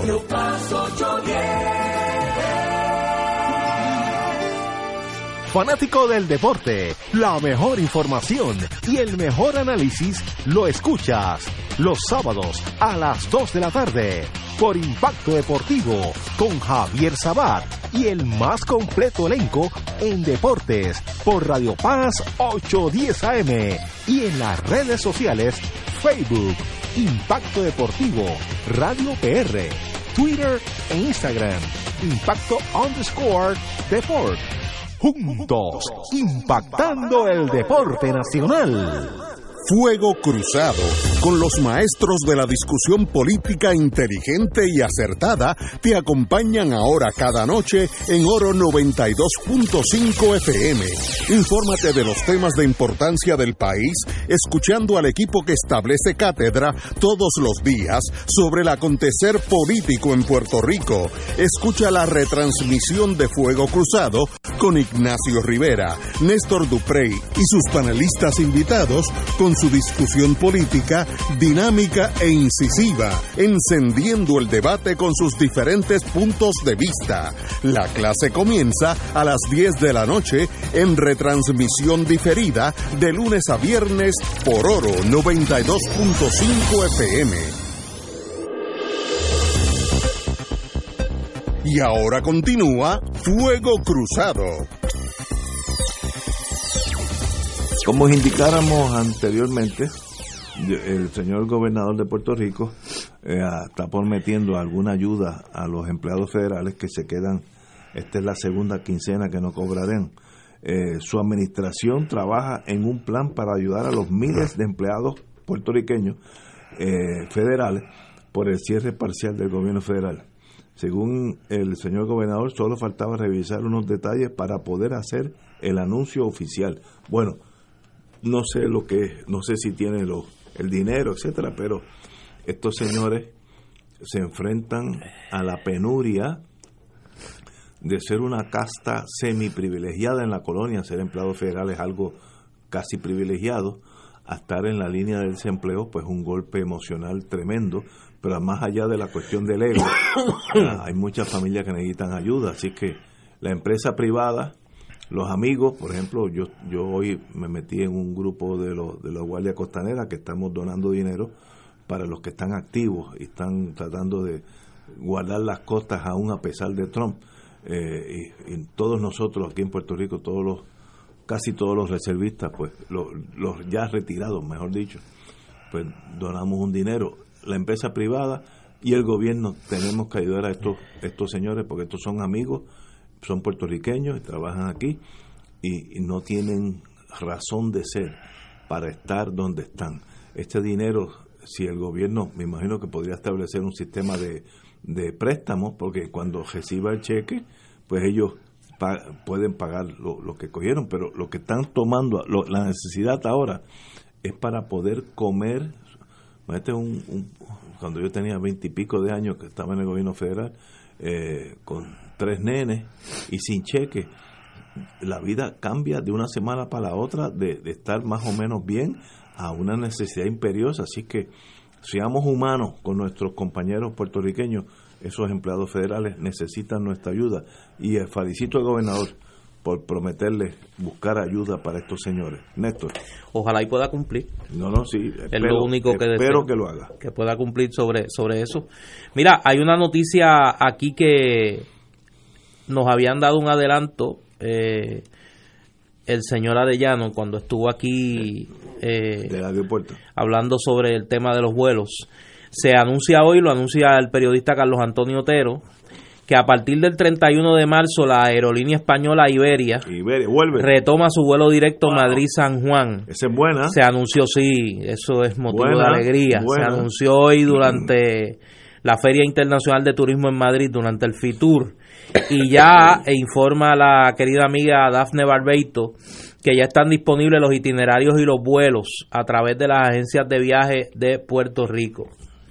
Esa es una noticia que pues a muchos nos llena de alegría. Yo he volado varias veces Iberia, San Juan, Madrid y Madrid, San Juan. Una línea de primera, buen ambiente, el vino tinto fluye sin, sin, grandes vicisitudes Yo sé, pero, a través de los vuelos.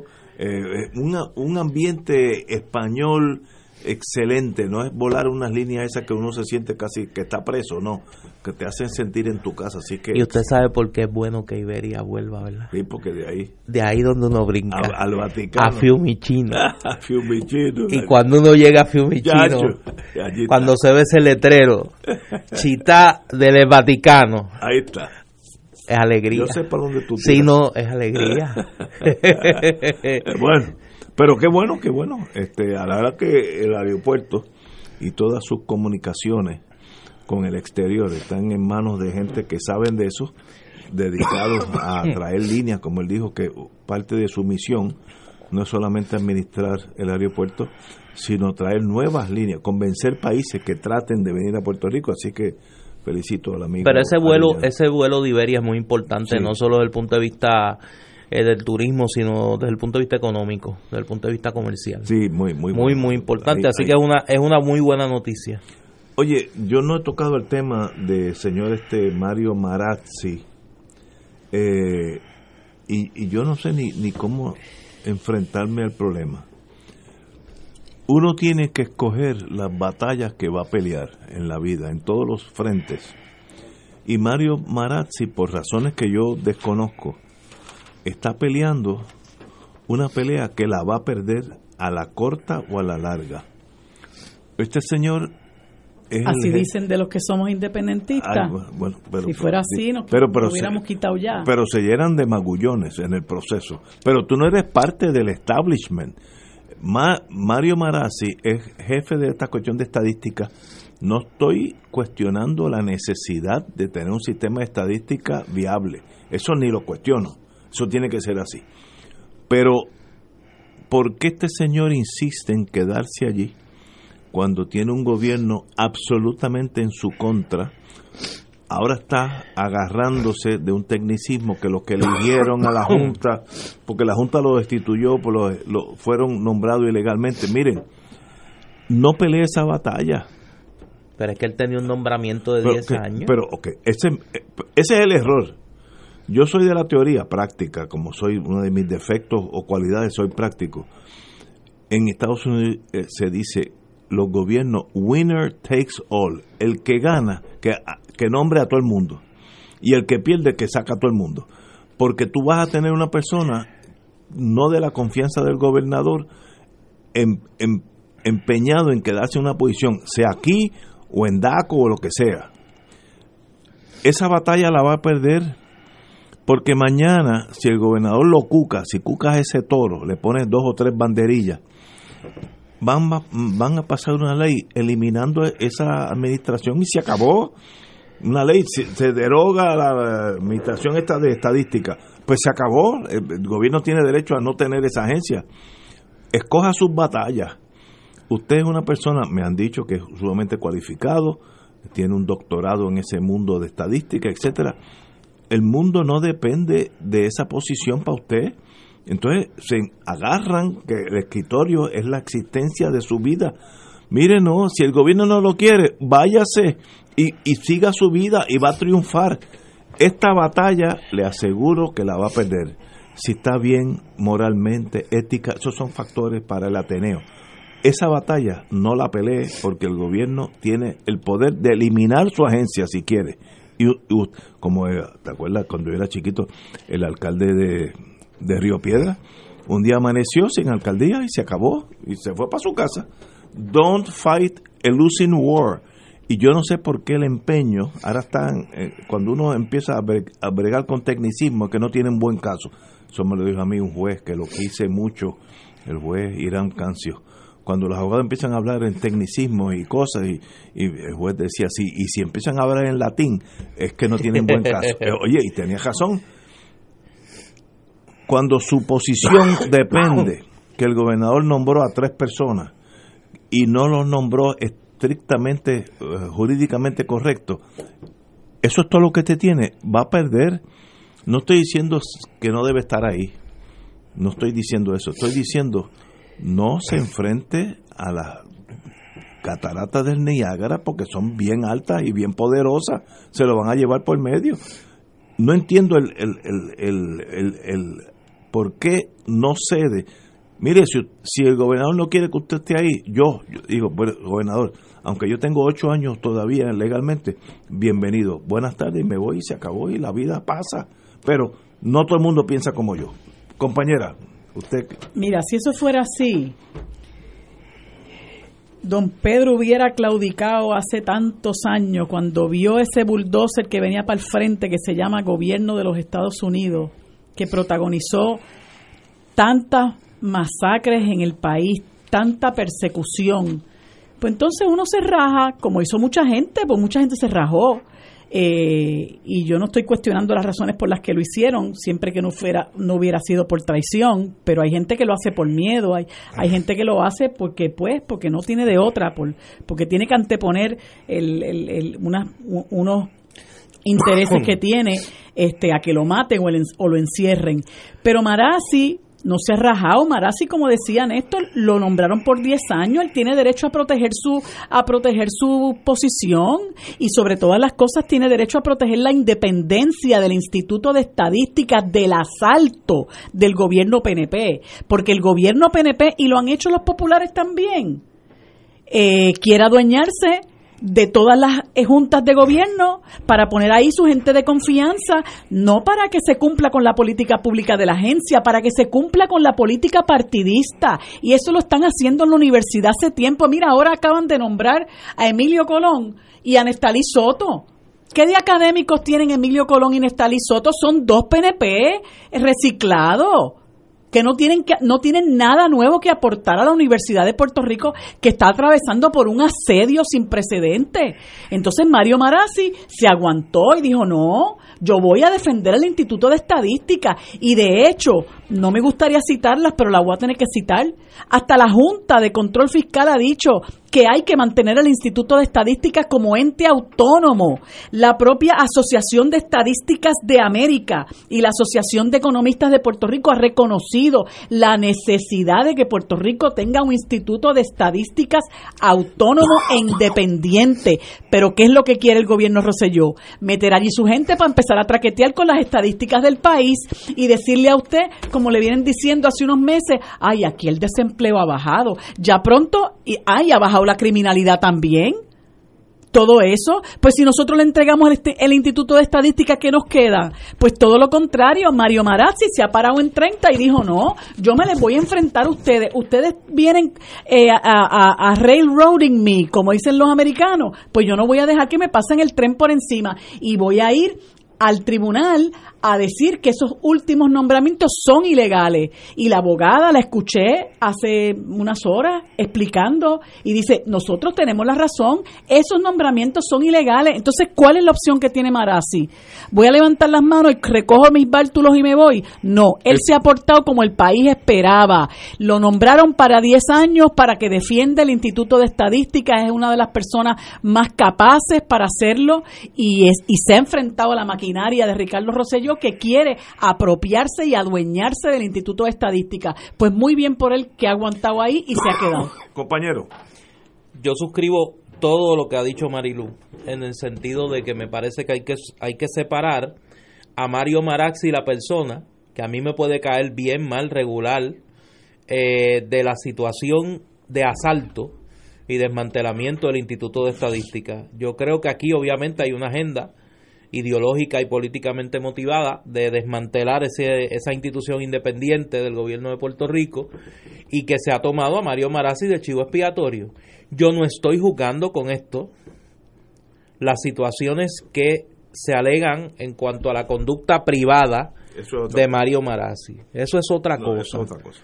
Lo que, Eso- lo- de lo que estoy hablando Claro. es de que se ha utilizado esa situación como una excusa para desmantelar, para asaltar el Instituto de Estadística y ponerlo al servicio del gobierno de Puerto Rico como un organismo de propaganda y no un organismo serio de análisis estadístico del país, de su economía, de su sociedad. Y es un patrón, bueno, el totalitarismo es total. Y en ese sentido, este gobierno, que es un gobierno de partido único, que es un gobierno autoritario que aspira a controlar todas las instituciones del Estado, pues tiene que controlar el Instituto de Estadísticas también y tiene que controlar la universidad.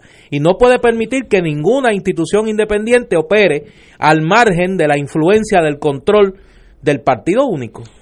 Yo en eso pues filosóficamente difiero de ustedes dos, eh, oigo sus planteamientos y tienen lógica, pero yo soy de la creencia que si uno gana las elecciones en el 2020, vamos a decir que gana el Partido Popular o el PIB, que nombre todo su escenario, porque entonces uno lo juzga en el 2024, ganan o pierden, pero eso de que quedarse gente de otras de otras visiones de la vida guindando en el gobierno nuevo mío, sean sea azul, rojo o verde, lo veo ilógico. Es que la ley está de su lado, Ignacio. Él tiene un nombramiento. Es como si llegara el próximo gobernador en el 2020 y empieza a meterle presión a la procuradora de la mujer para que se vaya también. Si ella tiene eh, derecho a quedarse porque la nombraron por 10 años. ok, pero la visión mía es que eso es un error.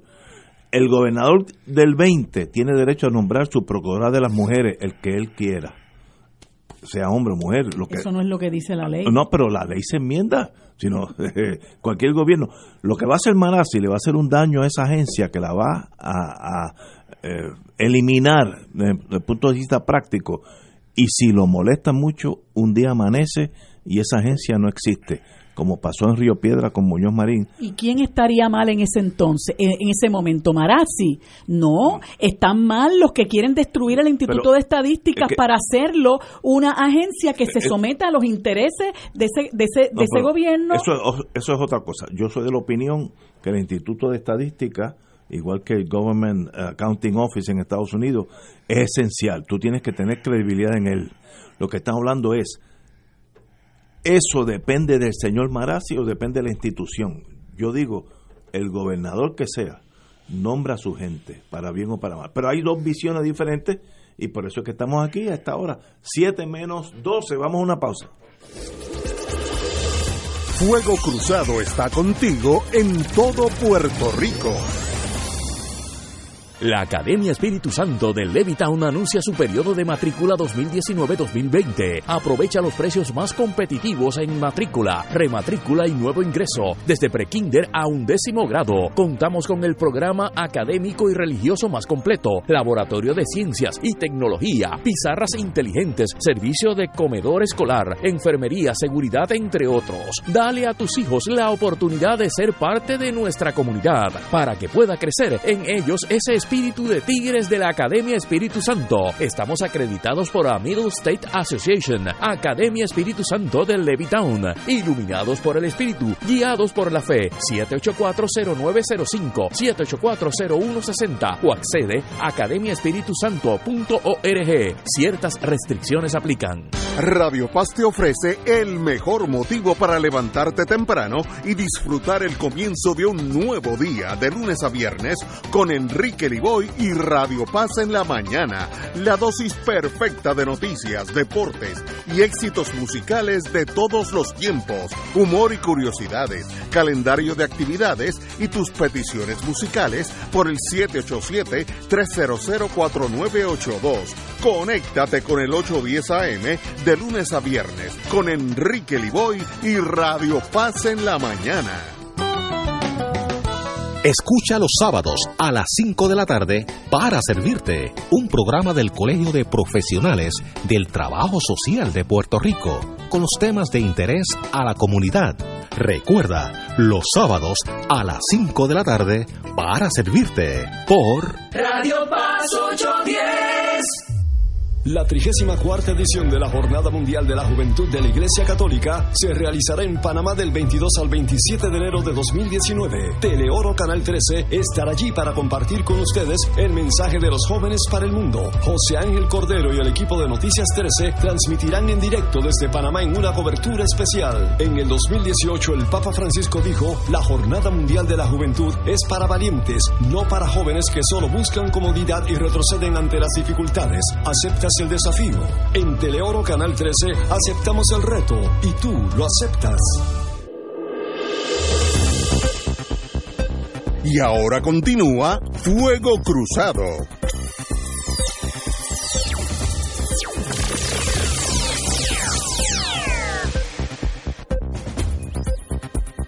Oye, una buena idea del gobierno actual. Adelantada la creación de la oficina del café, que caería bajo, bajo ah, agricultura. Pero yo creo que el café en Puerto Rico tiene un potencial de ser un, un export commodity, un bien de exportación que merece que haya una agencia eh, especializada en nuestro café, que tiene fama mundial de ser de los mejores del mundo y cuando entramos en el mundo aquella de la manufactura abandonamos las tierras tierras baldías en adjunta me acuerdo donde café casi casi crecía silvestre café de primera eh, se abandonó ese mundo de la agricultura yo creo que esta idea de crear una entidad que se especialice en todo lo que tenga que ver con el café desde desde la semilla crecimiento de las plantas, educación a los caficultores, etcétera, etcétera, hasta la exportación. Esa idea no puede fallar. Yo creo que es una excelente idea y bienvenido el que la trajo. No sé quién es el de la idea, pero el que la trajo así debe ser.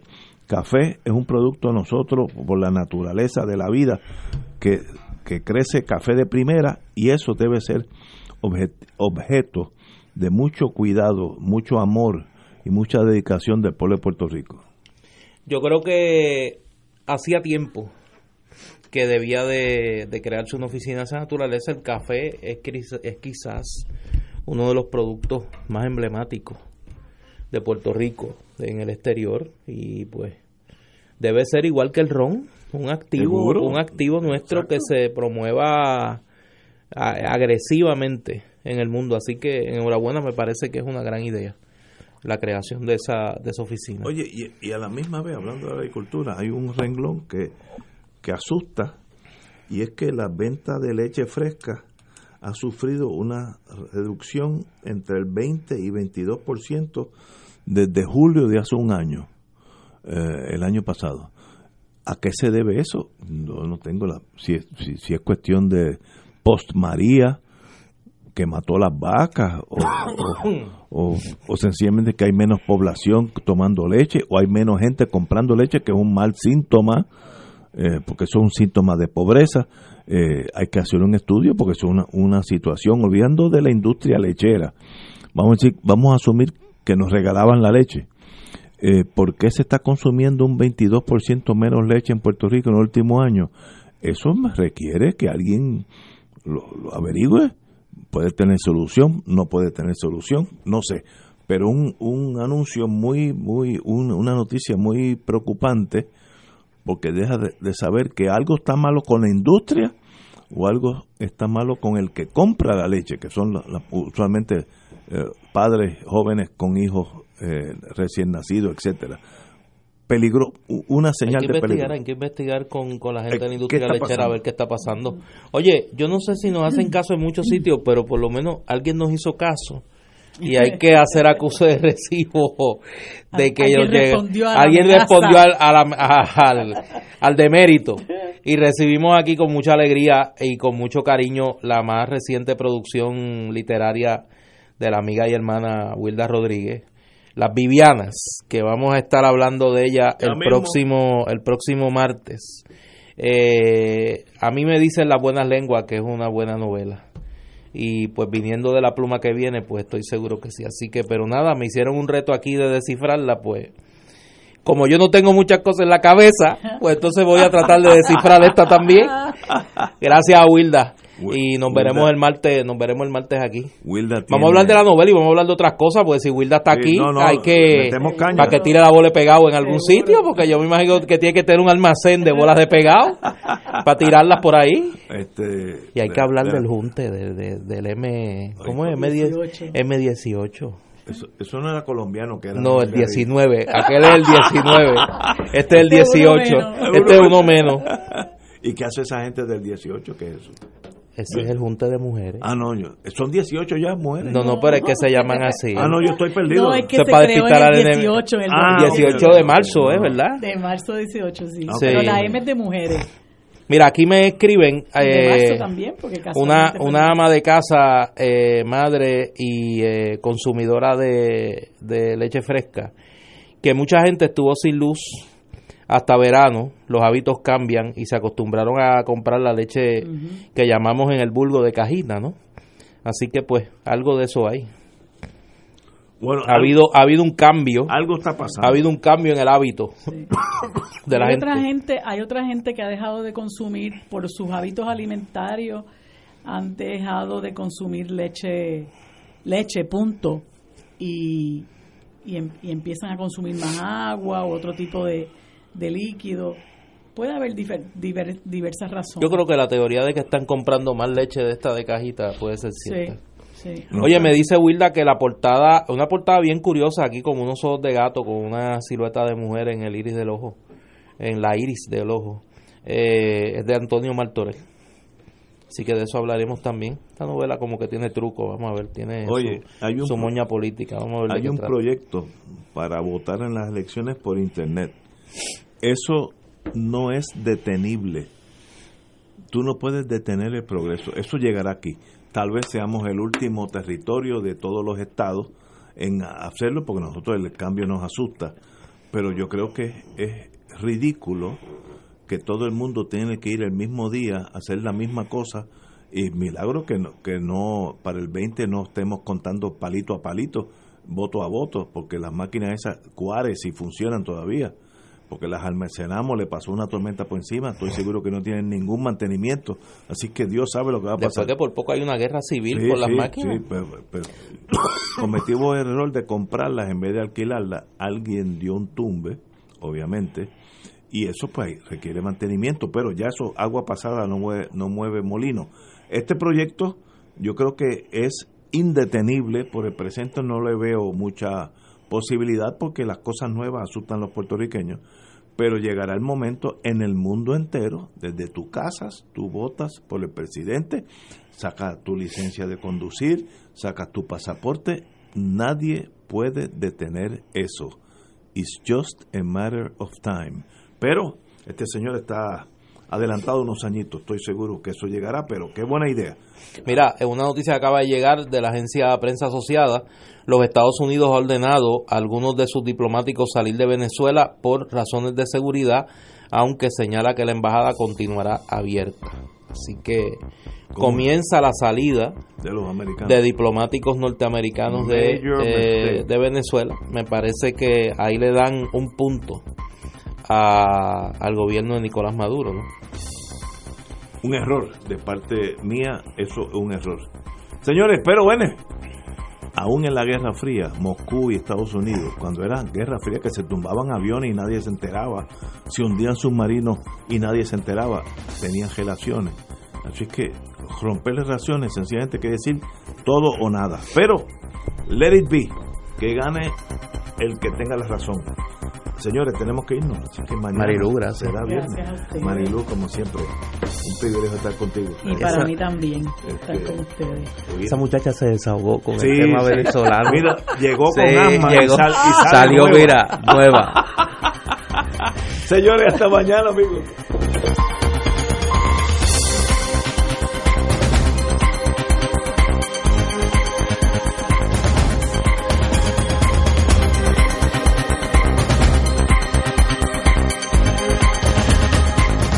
Esta emisora y sus anunciantes no se solidarizan necesariamente con las expresiones vertidas en el programa que acaban de escuchar.